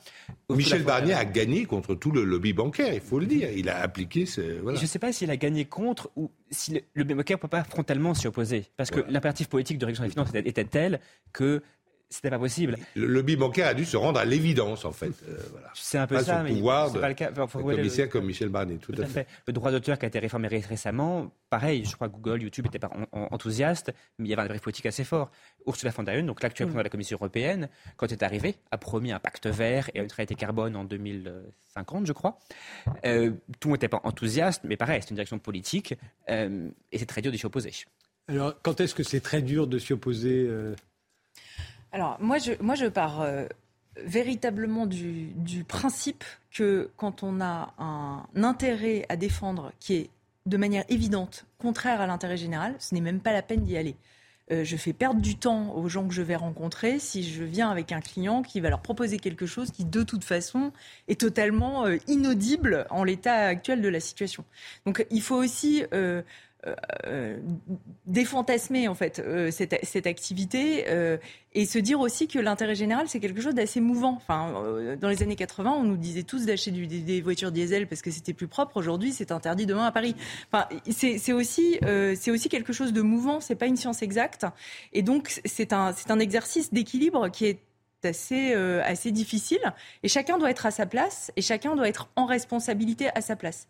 Je pense qu'aujourd'hui, euh, les médias français ont parfois un peu de mal à s'en souvenir, mais le, le, le, lobbying est un secteur qui est de plus en plus encadré, qui est très encadré en France, puisqu'on a une des réglementations les plus, euh, les plus avancées en Europe sur ce sujet-là.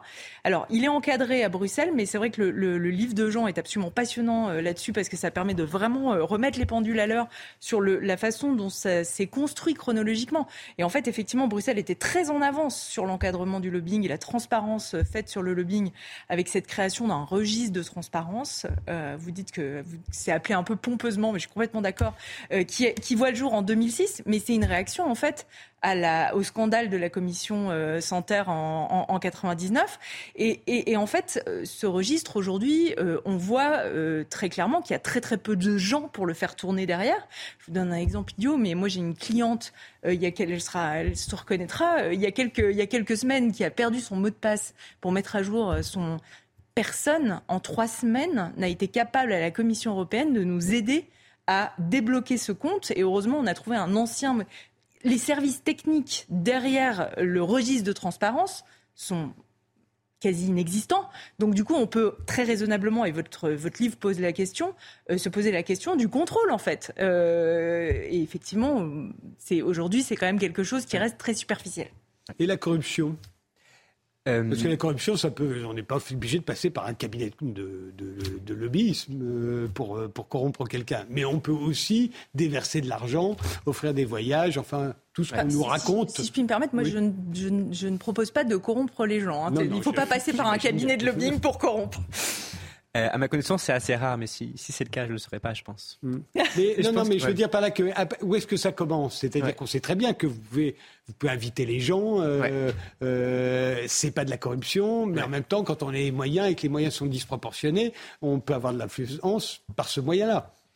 Euh, est-ce qu'il y a des cas Est-ce qu'il y a eu des cas qui ont été dénoncés et, punis? J'ai pas dit de cas comme ça, mais en effet, ben, parce que c'est ça qu'on imagine. Oui.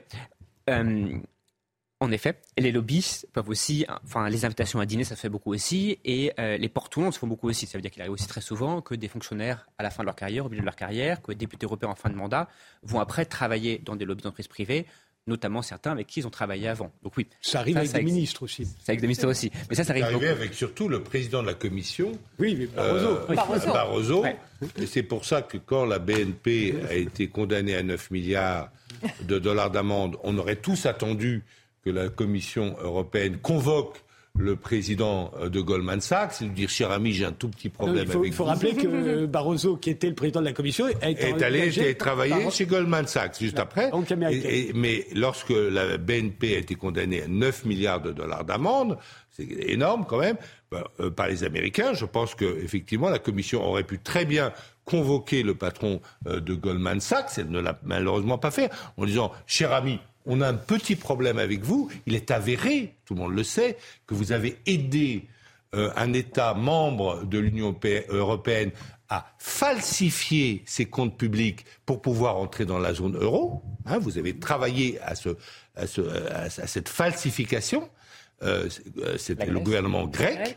Et donc, nous vous proposons une petite amende de 15 milliards de dollars. Vous voulez pas la payer? C'est pas grave. Mais vous serez désormais interdit d'exercice sur le territoire de l'Union européenne, ainsi que les banques correspondantes avec vous. Choisissez, cher ami. Ça aurait été, la, la, la si vous voulez, le, le réflexe de base d'un président euh, de la Commission européenne normal. Mais Goldman Sachs est très puissant euh, euh, sur les Européens. Voilà. ce que je peux dire, c'est qu'en effet, c'est un sujet qui monte ça pas mal en ce moment. C'est qu'en effet, il y a tout le sujet de, au-delà des sommes d'argent divertement versées, le Qatargate, hein, versées en liquide aux députés européens, le sujet de savoir est-ce que, à force éventuellement de dîner et d'être sur des amendements, puis d'embauche a posteriori, on peut douter de l'intégrité d'un commissaire européen, d'un fonctionnaire européen, d'un député européen. C'est un sujet qui n'était pas très couvert pour l'instant. Ça veut dire que la Commission européenne peut interdire les pantouflages, mais le faisait très très peu. Euh, et le, au Parlement européen, elle n'a absolument aucune règle là-dessus. Donc le Parlement européen a mis récemment en place des, règles sur le sujet qui sont assez faibles en fait. C'est juste que pendant six mois après la fin de leur mandat, les députés européens ne peuvent plus faire du lobbying auprès du Parlement européen, sachant que pendant six mois après la fin du mandat, il ne se passe pas grand-chose en tous les cas. Donc voilà. Et sur les fonctionnaires européens, surtout, alors c'est moins vite pour les fonctionnaires européens, c'est pas un le gros problème parce que c'est très courant. Par exemple, euh, à la direction générale de la concurrence, qui s'occupe de, valider ou pas les, fusions-acquisitions, euh, de partir au bout d'un moment travailler pour un cabinet de conseil qui travaille beaucoup sur le sujet. Alors qu'on a beaucoup, avant la Commission européenne, travaillé sur des cas en question, vu des données confidentielles très souvent. Et ça, le problème, c'est que la Commission européenne autorisait peu, mais surtout qu'elle ne contrôlait pas les quelques conditions qu'elle mettait. En gros, elle disait, vous pouvez partir dans le lobby, alors, ancien fonctionnaire, mais dans ce cas-là, ne faites pas de lobby auprès de vos ex-collègues. Mais il n'y avait absolument aucun moyen de contrôler. Basé sur la confiance, en fait. C'est ça. Mais ça, ils l'ont dit. La Commission européenne l'a dit à la ministre européenne, a dit c'est basé sur la confiance.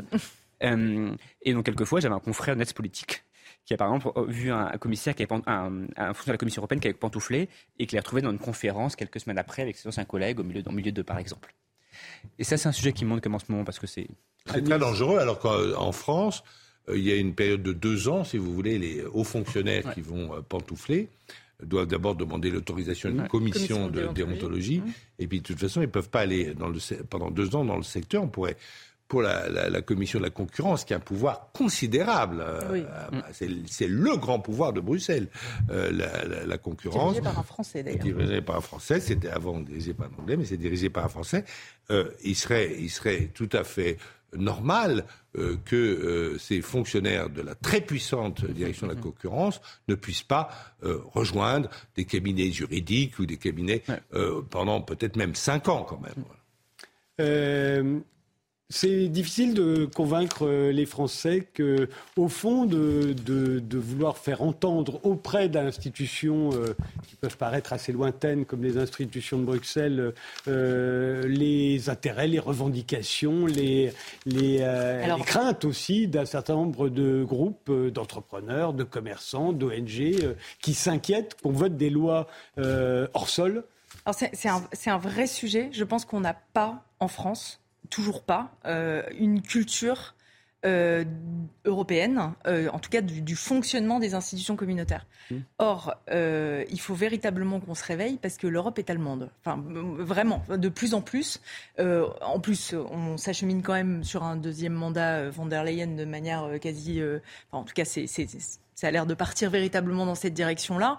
Et les Allemands, contrairement aux Français, D'ailleurs, ça s'est véritablement renforcé depuis le Brexit, parce que les, UK faisaient quand même un, contrepoids euh, avec nos amis allemands. Aujourd'hui, euh, les Allemands euh, sont beaucoup plus disciplinés que nous, beaucoup mieux organisés que nous, avec des moyens beaucoup plus importants. vous avez une représentation permanente de chaque État membre auprès de la Commission européenne à Bruxelles. Donc la France a sa représentation permanente les régions françaises ont quelques bureaux, les Länder allemands ont une représentation permanente de leur Länder à, Bruxelles. Ils ont une force de frappe en termes d'influence, tant auprès des institutions en externe, euh, tant sur les voies diplomatiques que euh, de représentation de leurs euh, intérêts économiques, que en termes d'intégration de, et de ciblage des fonctions les plus intéressantes, les plus influentes au Parlement européen ou à la Commission européenne. Ce que nous, Français, ne, ne savons pas véritablement bien faire. Et là-dessus, je pense véritablement qu'on peut faire des choses à Bruxelles intelligentes, assez simples, parce que la Commission est très ouverte, plus quelque part que nos ministères euh, nationaux. Euh, mais par contre, ça nécessite qu'on ait aussi un changement de mindset en France et qu'on comprenne que aller interagir avec le décideur public ou politique et pas juste se limiter à poser son bulletin dans l'urne une fois tous les cinq ans, mais se dire que la démocratie, c'est aussi cette interaction pendant le mandat. Euh, c'est quelque chose d'assez sain et que surtout les Allemands sont en train euh, de d'amener le pion. Mais, nous, c'est exactement le contraire. Nous, on pense qu'à chaque fois que vous allez intervenir, c'est euh, c'est contre nous que vous le faites. Mais c'est dommage. c'est dommage. Moi, je, travaille essentiellement pour des intérêts français hein, à Bruxelles. oui, mais ça fait rien. C'est pas l'intérêt général. Donc pour nous, c'est ouh là là, il faut se méfier. J'en compte. Moi, je pense que c'est vraiment d'accord à l'importance de la régulation et de la transparence. Parce qu'en effet, c'est légitime, c'est utile, mais c'est quand même très important. Si des intérêts privés tentent d'influencer le droit qui s'applique à tout le monde, c'est quand même légitime qu'on ait de la transparence, de la visibilité là-dessus et qu'il y ait un vrai encadrement. Et comme on le disait, euh, à Bruxelles, il n'y a, pas une régulation stricte, il y a quand même un encadrement qui ne fonctionne pas toujours très très bien. Il y a très peu de sanctions. Euh, on parlait avant du manque d'effectifs du secrétariat du registre. Ils sont 10 écrans temps plein pour gérer 12, 000, 12, 500 inscrits. Euh, à Bruxelles, je connais moins en France, mais à Bruxelles aussi, il y a aussi une sorte de laxisme de, des députés européens, des commissaires sur l'application des règles. Ça veut dire que même les règles qui existent et qui devraient être appliquées, ce n'est pas forcément la priorité de tous les cabinets des commissaires, de tous les députés européens. Et le Qatargate, bien sûr, dépasse largement le lobbying, mais on a vu aussi avec le Qatargate apparaître certaines des failles qui existent. Le Qatargate, c'est ce qui a envoyé en prison euh, la vice-présidente euh, de l'Assemblée euh, européenne. Mais c'est un bon exemple. Par exemple, l'une des ONG impliquées a été auditionnée au Parlement européen et n'avait pas le droit d'être auditionné sans être au registre. Et la com est auditionnée. Donc ça veut dire qu'au Parlement européen, en fait, même les règles de base ne sont pas toujours suivies par les commissions parlementaires. Ce que disait Madame, je trouve ça très intéressant sur euh, la différence entre l'Allemagne et la très court et, la France, c'est que en Allemagne, euh, nous en France, on a un pouvoir monarchique. Bon voilà, avec en Allemagne, effectivement, euh, le chancelier doit discuter sans arrêt avec, en permanence avec les parlementaires. Et donc, quand vous allez voir votre parlementaire euh, en Allemagne, et lui-même va discuter sans arrêt avec le pouvoir, avec le chancelier. Et les fédérations professionnelles. C'est un pouvoir, en fait, l'Allemagne, c'est un pouvoir collégial. Et l'Union européenne, c'est aussi un pouvoir collégial. Et donc, c'est pour ça que ceux qui ont. Ils, ont la clé, ils, sont beaucoup plus habitués depuis, depuis la guerre, euh, ils sont beaucoup plus habitués à, à, ce pouvoir collégial et donc à discuter avec le pouvoir collégial euh, bruxellois. On donne la parole à Isabelle Piboulot pour le rappel des titres et ensuite on s'intéresse euh, à la levée des brevets sur les médicaments, sur les vaccins. Il y en a beaucoup qui la réclament.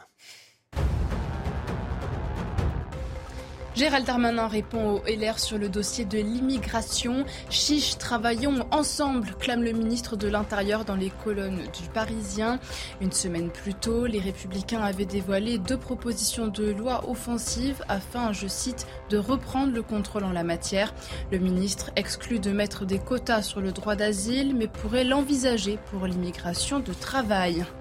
Direction l'Égypte, à 15 km au sud du Caire, deux ateliers dédiés à la momification ont été découverts à Saqqara. Des momies humaines et des animaux sacrés datant de 2000 à 2400 ans ont notamment été trouvés. Selon les archéologues, ces ateliers sont les plus grands et les plus complets découverts à ce jour. Enfin, en Formule 1, Max Verstappen s'élancera en pole position du Grand Prix de Monaco demain. Cet après-midi, dans les rues de la Principauté, le Néerlandais a soufflé le meilleur temps des qualifications à l'Espagnol Fernando Alonso. Max Verstappen, leader provisoire au championnat, a réussi sa quatrième pole de la saison sur six possibles. Le GP de Monaco est à suivre demain à 15h sur Canal+, bien sûr.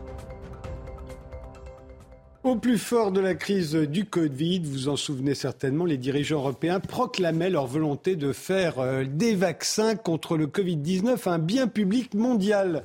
L'Inde et l'Afrique du Sud ont de leur côté appelé l'OMC à prendre une mesure internationale de dérogation générale pour toutes les technologies Covid-19 afin de mieux contrôler la pandémie. En mai 2021, après l'élection de Joe Biden, les États-Unis ont soutenu pour la première fois la proposition de lever des brevets sur les vaccins contre le Covid, mais il ne s'est rien passé. En 2021, Moderna a fait 12 milliards de dollars de profit. Pfizer et son associé BioNTech ont réalisé 9 milliards de bénéfices nets chacun. Et les vaccins ARN messagers ont été réservés aux pays riches qui pouvaient se les offrir. Et pourtant, la bataille pour le droit à la santé la levée des brevets pharmaceutiques n'est pas terminée. Des propositions alternatives fleurissent un peu partout. Maurice Cassier, vous êtes euh, économiste et sociologue. Euh, vous venez de publier la semaine dernière Il y a des alternatives vous vous souvenez qu'en 2020, euh, mais donc j'allais redire euh, la même chose. Euh, de l'autre côté, il y a Mathieu Den qui nous a rejoint. Mathieu Den, Bonsoir. vous êtes là, vous êtes avocat, vous êtes spécialisé dans la propriété intellectuelle et vous êtes l'auteur de Technique et droit des brevets. alors, la première question que j'ai envie de, vous poser, c'est que, au fond, euh, les médicaments n'ont pas toujours été brevetables. C'est ce que j'ai appris en lisant votre livre, qui est aussi une histoire des médicaments. Euh, aujourd'hui, on sait, et, ça en énerve beaucoup, tout est breveté. Mais euh, pendant longtemps, en France, par exemple, jusqu'en 1959, on pouvait copier ce qu'on voulait. On copiait les Allemands, on copiait tout le monde. Et au fond, c'est très très récent le brevetage des, médicaments et des vaccins Alors, on, copiait les Allemands et je pense que Sanofi euh, et Ron Poulenc avant euh, doivent beaucoup euh, à la copie des brevets allemands au début du XXe siècle, qui faisait d'ailleurs systématiquement avec l'Institut Pasteur. Il y avait une équipe de chimistes extrêmement qualifiés à l'Institut Pasteur qui travaillait de concert avec Ron Poulenc. On détectait les brevets qui sortaient en Allemagne, on les traduisait et on reproduisait systématiquement les, les molécules. Le cas échéant, d'ailleurs, on faisait de la recherche à partir de la copie. On ne se contentait pas de copier, on essayait de trouver de nouvelles molécules dérivées, et c'est comme ça d'ailleurs qu'on a trouvé en France le sulfamide blanc, qui était plus efficace que le sulfamide qu'avaient sorti les Allemands deux ans auparavant. Et donc, euh, on, est, on est en partie. Quoi, le sulfamide? C'est pour guérir quoi le sulfamide? Toute une série d'infections. Et, surtout, la, France, enfin, euh, la France et tous ceux qui ne respectaient pas le brevetage, le brevetage des vaccins a été imité par la Turquie, le Brésil, l'Inde, l'Argentine, jusqu'à la fin du XXe siècle. Alors, en fait, on a, on a été, euh, on a accusé le Brésil. Je, on me rappelle en 2000, le président des États-Unis a accusé le Brésil de piraterie parce que le Brésil copiait les molécules euh, qu'on avait fait nous jusqu'en 1959. Ce qu'on avait fait jusqu'en 1959, et c'était les, les Américains avaient fait bien avant aussi. Étant donné que le Brésil n'avait pas eu de brevet de médicaments entre 1945 et 1997, donc toutes les molécules qui n'avaient pas été brevetées, et notamment les premières molécules contre le SIDA, les trithérapies, ont pu être copiées licitement, tout à fait licitement euh, par le Brésil, mais au grand, euh, à la grande colère des États-Unis qui les ont menacés d'ailleurs de poursuites, mais finalement tout ça c'est soldé par, euh, par euh, le retrait de la position américaine. Euh, Mathieu Den, le rôle mineur des brevets et l'étendue du domaine public n'ont pas empêché le développement de l'industrie pharmaceutique et de la recherche. en tout cas, c'est ce que montre le livre de, de Maurice Cassier. pourtant, vous pensez est-ce que euh, l'un des arguments, euh, qui est celui de ceux qui ne veulent pas qu'on lève les brevets, c'est justement de dire si on lève les brevets, il n'y aura plus de recherche, il n'y aura plus d'industrie Oui, effectivement, c'est un des arguments, mais je pense qu'il faut revenir sur, sur l'entièreté de la thèse qui consiste à dire que, les brevets ne sont, sont, pas efficaces. D'abord, quand on évoque la France et l'absence de protection des médicaments en France, en vérité, il faudrait d'abord parler en réalité des produits chimiques. La problématique n'était pas une problématique qui concernait les médicaments, mais les produits chimiques, ce qui est totalement différent. C'est le premier aspect. Et on parle uniquement de la France. On parle uniquement de la France et on parle de la France à une époque qui date d'il y a maintenant presque un siècle. si depuis la protection par brevet a été généralisée, c'est bien la preuve que c'est une protection qui fonctionne. Au-delà de ça, aujourd'hui, il y a de nombreux brevets qui sont déposés euh, tous les jours, chaque année, euh, qui prouvent bien que les brevets sont effectivement une motivation pour la recherche. Et je pense que là, il y a un aspect qui est très important, euh, puisque j'ai bien lu votre ouvrage, Monsieur Cassier, que je trouve très intéressant d'ailleurs, qui est très bien, très bien documenté. Après, il y a une véritable difficulté pour moi à comprendre l'opposition que vous faites entre propriété individuelle, qui serait la propriété du brevet, et la propriété collective, puisque vous parlez d'invention collective qui pourrait servir les médicaments. Or, il se trouve que, en réalité, la division devrait plutôt être faite entre la propriété, qui est la propriété du brevet, donc une propriété individuelle, effectivement, et le secret. Parce que le secret, parce que le brevet n'a pas pour objet, justement, de d'éviter que, que des recherches alimentent, ou plutôt que les, découvertes alimentent la recherche, mais en l'occurrence a pour objet d'alimenter la recherche. En fait, la, la divulgation du brevet permet d'alimenter la recherche. C'est justement l'inverse du secret, parce que sinon, dans la plupart des cas, on garde le secret de ces découvertes ou de ces inventions. Et justement, je pense que c'est un point très important ici, et j'aurais bien aimé avoir votre, votre opinion sur cette question de l'opposition entre secret et, propriété, parce que c'est un point qui me paraît particulièrement important ici. Maurice Cassier? Euh, Pour moi, alors pour, pour, je, ne suis pas opposé euh, au brevet de manière euh, irréductible. je pense qu'il y a une certaine efficacité, effectivement, des brevets. Je pense que, notamment, le brevet il codifie la connaissance. Donc, euh, quand on va dans les instituts de propriété industrielle, c'est une vraie, c'est une bibliothèque technologique euh, fondamentale. Euh, ce qui me pose problème dans le cas du médicament, je, si je parlais du moteur à piston, j'aurais pas la même. c'est le droit à la santé, j'aurais le droit à la vie. Voilà, c'est le droit à la santé, c'est le droit à la vie. Dans le cas du médicament, et je pense que depuis deux, deux, siècles, et c'est ce que j'essaie de, de voir dans, dans, dans, ce livre, on s'est posé la question quel format en fait de propriété il faut pour couvrir les médicaments et quel Parce type que c'est spécial les médicaments, voilà. Exactement. C'est le donc, la... donc je ne parlerai pas d'inefficacité du système de brevet. Le brevet il a son efficacité. Simplement, quand on regarde les problèmes de santé publique, et euh, là, ce que deux siècles de débats, euh, et, d'ailleurs, quand, quand on a créé les brevets en France en 1790 avec l'Assemblée constituante, Simultanément, la Société royale de médecine a tout de suite dit mais on pourrait peut-être faire autrement. On pourrait peut-être pas seulement récompenser on, pourrait pas euh, seulement attribuer un brevet à l'inventeur pour qu'il puisse jouir de son, de son invention sur le marché. On pourrait lui offrir une récompense. L'État pourrait lui offrir une récompense, donc euh, une, une rente, par exemple, et l'État s'approprierait son invention et la divulguerait dans le domaine public pour que tous les pharmaciens puissent copier. Donc déjà, là, on avait une opposition et là, on a une appropriation publique, donc euh, pas collective, mais publique, euh, qui signale déjà cette dualité. Et ça, ça date de 1790. Donc euh, il faut avoir... je pense qu'il y a vraiment... si on se pose cette question de 1790 jusqu'au Covid-19, est-ce qu'il faut faire un bien public ou est-ce qu'il faut faire des biens privés? Un bien mondial, on a même dit un bien mondial. Voilà, un bien public mondial, ou alors des biens privés mondiaux, comme en fait euh, c'est ce qui s'est passé avec les vaccins ARN, parce que là, on donc ils ont été appropriés par brevet et avec une accumulation euh, fantastique de revenus euh, à partir de ces brevets, c'est qu'il y a vraiment une, spécificité au domaine du médicament. Et ce qui m'intéresse, c'est l'usage et la régulation en fait des brevets. Je voudrais poser la question à Mathieu, à vous et à Mathieu Den. Euh, si on levait les brevets comme le demande, euh, comme le demandait au moment du Covid, euh, l'Inde, le Brésil, les États-Unis, je parle des vaccins évidemment. Hmm.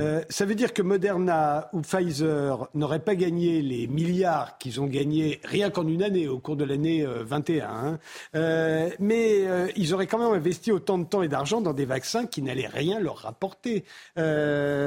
En, 2020, Moderna a récolté 1,3 milliard en bourse. On est au tout début du Covid. Ils n'ont encore jamais sorti aucun médicament. Donald Trump leur donne plusieurs centaines de millions pour leurs, leurs, tests ou leurs essais.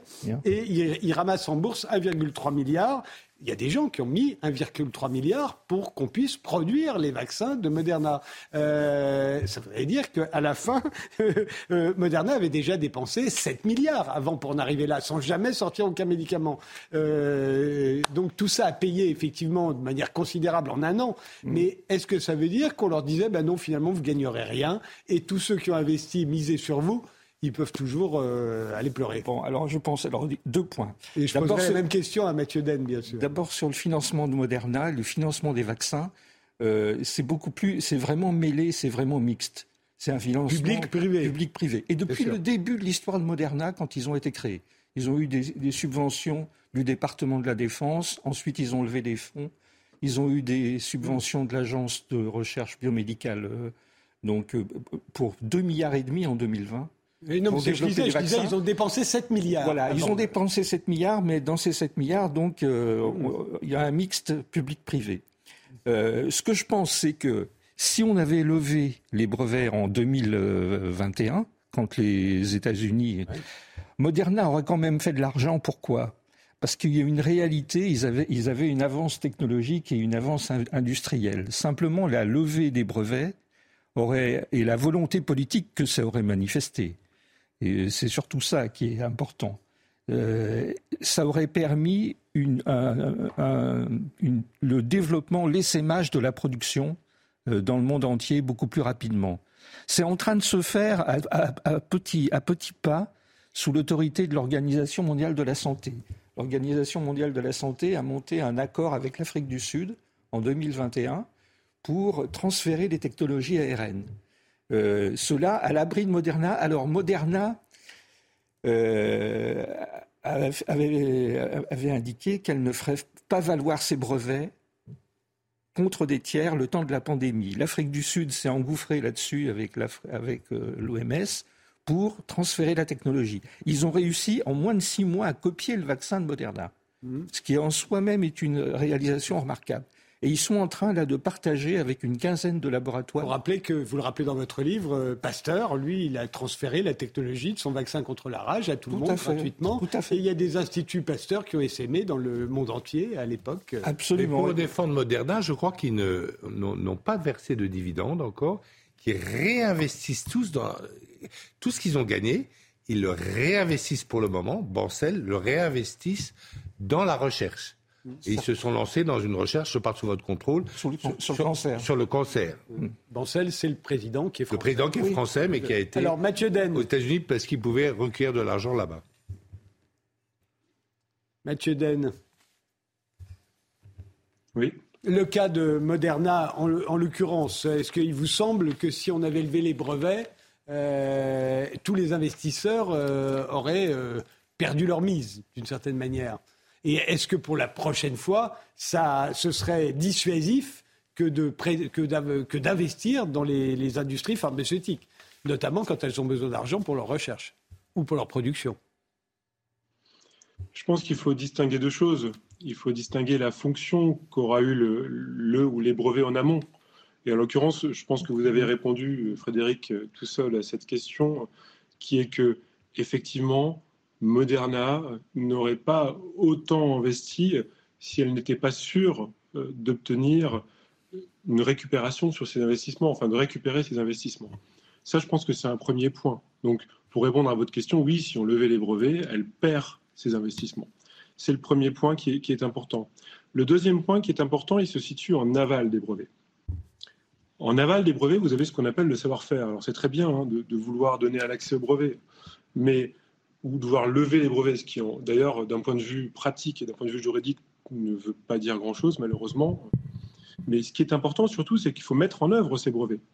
Donc, on a des brevets qui vont porter sur différentes fonctions, sur différentes fonctions des, des vaccins, en l'occurrence, sur les techniques de production des vaccins. Et puis, au-delà de ça, vous avez un savoir-faire à mettre en œuvre. Et ce savoir-faire, il est secret. Donc, non seulement il est secret, mais en plus, il est particulièrement compliqué à mettre en œuvre. Donc en l'occurrence, même avec un accès au brevet, sans une aide, notamment en l'occurrence une aide des brevetés, vous ne pourrez pas mettre en œuvre ces brevets en réalité. Donc même si on avait eu accès à ces brevets, d'abord il aurait fallu avoir, obtenir l'aide des brevetés, et même avec l'aide des brevetés, dans certains pays, il n'est pas possible, en fait, vous n'avez pas les moyens techniques pour mettre en œuvre les brevets. Et c'est d'ailleurs ce qu'a répondu le, gouvernement français à l'époque.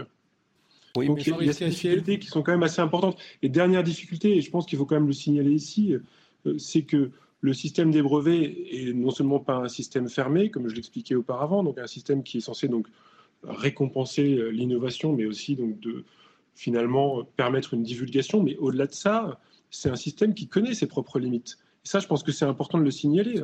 C'est-à-dire que au niveau de l'appropriation, vous ne pouvez pas vous approprier n'importe quoi. Il existe des conditions. Les théories scientifiques sont exclues, les méthodes thérapeutiques sont exclues. Et au moment de l'usage, puisque M. Cassier, vous avez bien évoqué l'usage du droit, il existe des mécanismes pour limiter un usage qui pourrait être abusif. Et c'est d'ailleurs ce qu'a demandé l'Afrique du Sud à l'époque. Et ce qui a été obtenu, c'est une limitation de l'usage avec ce qu'on appelle des licences d'office. J'ai deux points. Euh, le premier, c'est sûr, euh, Moderna ne lève pas ses brevets et il n'est pas possible de reconstituer le savoir. En fait, l'Afrique du Sud, les chercheurs d'une petite société, euh, aidés par des universitaires d'ailleurs du monde entier, y compris des universitaires des NIH aux États-Unis, qui les ont aidés euh, à reconstituer le vaccin de Moderna, ils sont parvenus en, quelques mois, en moins de six mois. Donc euh, c'est plus difficile, effectivement, si les, si les ingénieurs de Moderna aident à transférer la technologie, ça va beaucoup plus rapidement, mais ce n'est pas infaisable. Et d'autant qu'il faut qu'on ait quand même l'image de pays en développement, de pays émergents qui ont des laboratoires de vaccins depuis une vingtaine d'années, qui se sont équipés, qui se sont mis aux normes et qui sont tout à fait aptes à recevoir ces technologies. Donc si on décide de lever des brevets, si on a la volonté de transférer la technologie, ça, peut, faire, ça peut être relativement rapide. Quelques mois pour les vaccins ARN. Ce serait plus, plus compliqué pour d'autres types de vaccins. Et le deuxième point, je pense que c'est pas si on lève les brevets, est-ce que les investisseurs de Moderna recevront rien? Non. Simplement, on joue et ils continueront à recevoir parce que de toute façon, il y a l'avance technologique de Moderna qui est considérable, il y a son avance industrielle, il y a ses savoir-faire, donc il y a tout un background scientifique, il y a une avance qui vont avoir un retour.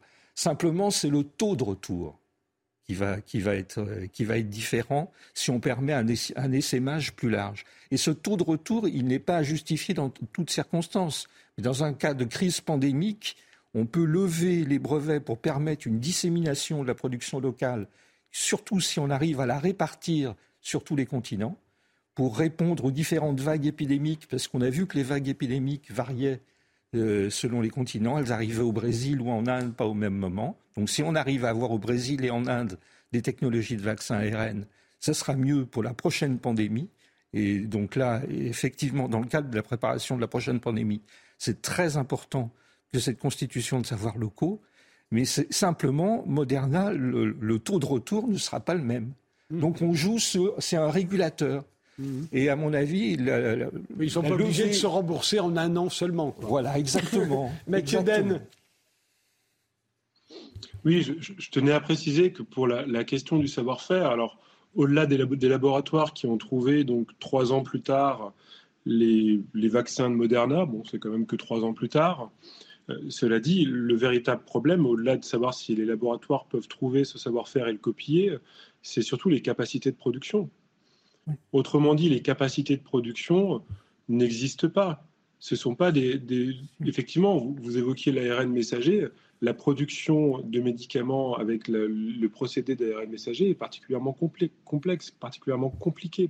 Euh, et ces capacités de production, jusqu'à présent, aucun pays euh, n'a réussi à les développer tout seul. Donc ça, c'est effectivement le premier point. Le, deuxième point, c'est que, effectivement, vous évoquez, le, retour sur investissement pour les, investisseurs de Moderna en expliquant que c'est un niveau de retour. Mais à vous écouter, il faudrait donc lever les brevets sur les médicaments. Je rappelle quand même que Moderna est quand même une société de, biotechnologie, ils font quand même essentiellement des médicaments, Mm. et que sans brevet, ils n'auraient euh, strictement aucun retour. Ce n'est pas, pas une question de niveau de retour, ils n'auraient aucun retour. Qui peut poser effectivement euh, un problème. Non, je, je- mais je pense que euh, il faut pas. Enfin, c'est- jamais, euh, c'est jamais la bombe atomique. Euh, C'est-à-dire que la levée des brevets, ça se justifie dans un contexte de crise pandémique. oui, c'est- Quand on a besoin- provisoire. hein. Voilà, c'est provisoire, c'est des mesures d'urgence, donc qui, qui permettent de répondre à, une- à- pour contrôler une pandémie. Je pense d'ailleurs qu'il faut y réfléchir pour les futures pandémies, euh, à la fois en termes d'essaimage de la production locale et de lever des brevets, mais il ne s'agit pas de- d'en- d'enlever tous les brevets de Moderna. Euh, Merci. Réponse de Mathieu Den. Oui, alors, oui, je, je m'interrogeais donc parce que vous, vous proposez donc une, une mesure qui soit une mesure temporaire. Oui. Euh, Je m'interroge donc par rapport à, à ce que vous proposez précisément parce que il existe déjà ce qu'on appelle la licence d'office, qui est une mesure temporaire et qui permet de. Donc c'est une licence qui permet de fabriquer euh, beaucoup plus facilement euh, des médicaments et qui a d'ailleurs été demandée par l'Afrique du Sud que vous, équi- vous évoquiez précédemment. quelle serait la différence entre la levée des brevets et la licence d'office, d'office? Puisque vous évoquiez également un retour sur les médicaments. Donc j'imagine qu'avec la levée des brevets, on pourrait également avoir un retour sur l'investissement. Oui, absolument. Mais euh, moi, je ne suis, je, n'oppose pas la, licence d'office. Ce qu'on a appelé lever des brevets, c'est la proposition de l'Afrique du Sud et de l'Inde d'une dérogation générale, pas seulement sur les brevets, mais également sur les savoir-faire, sur les données euh, confidentielles.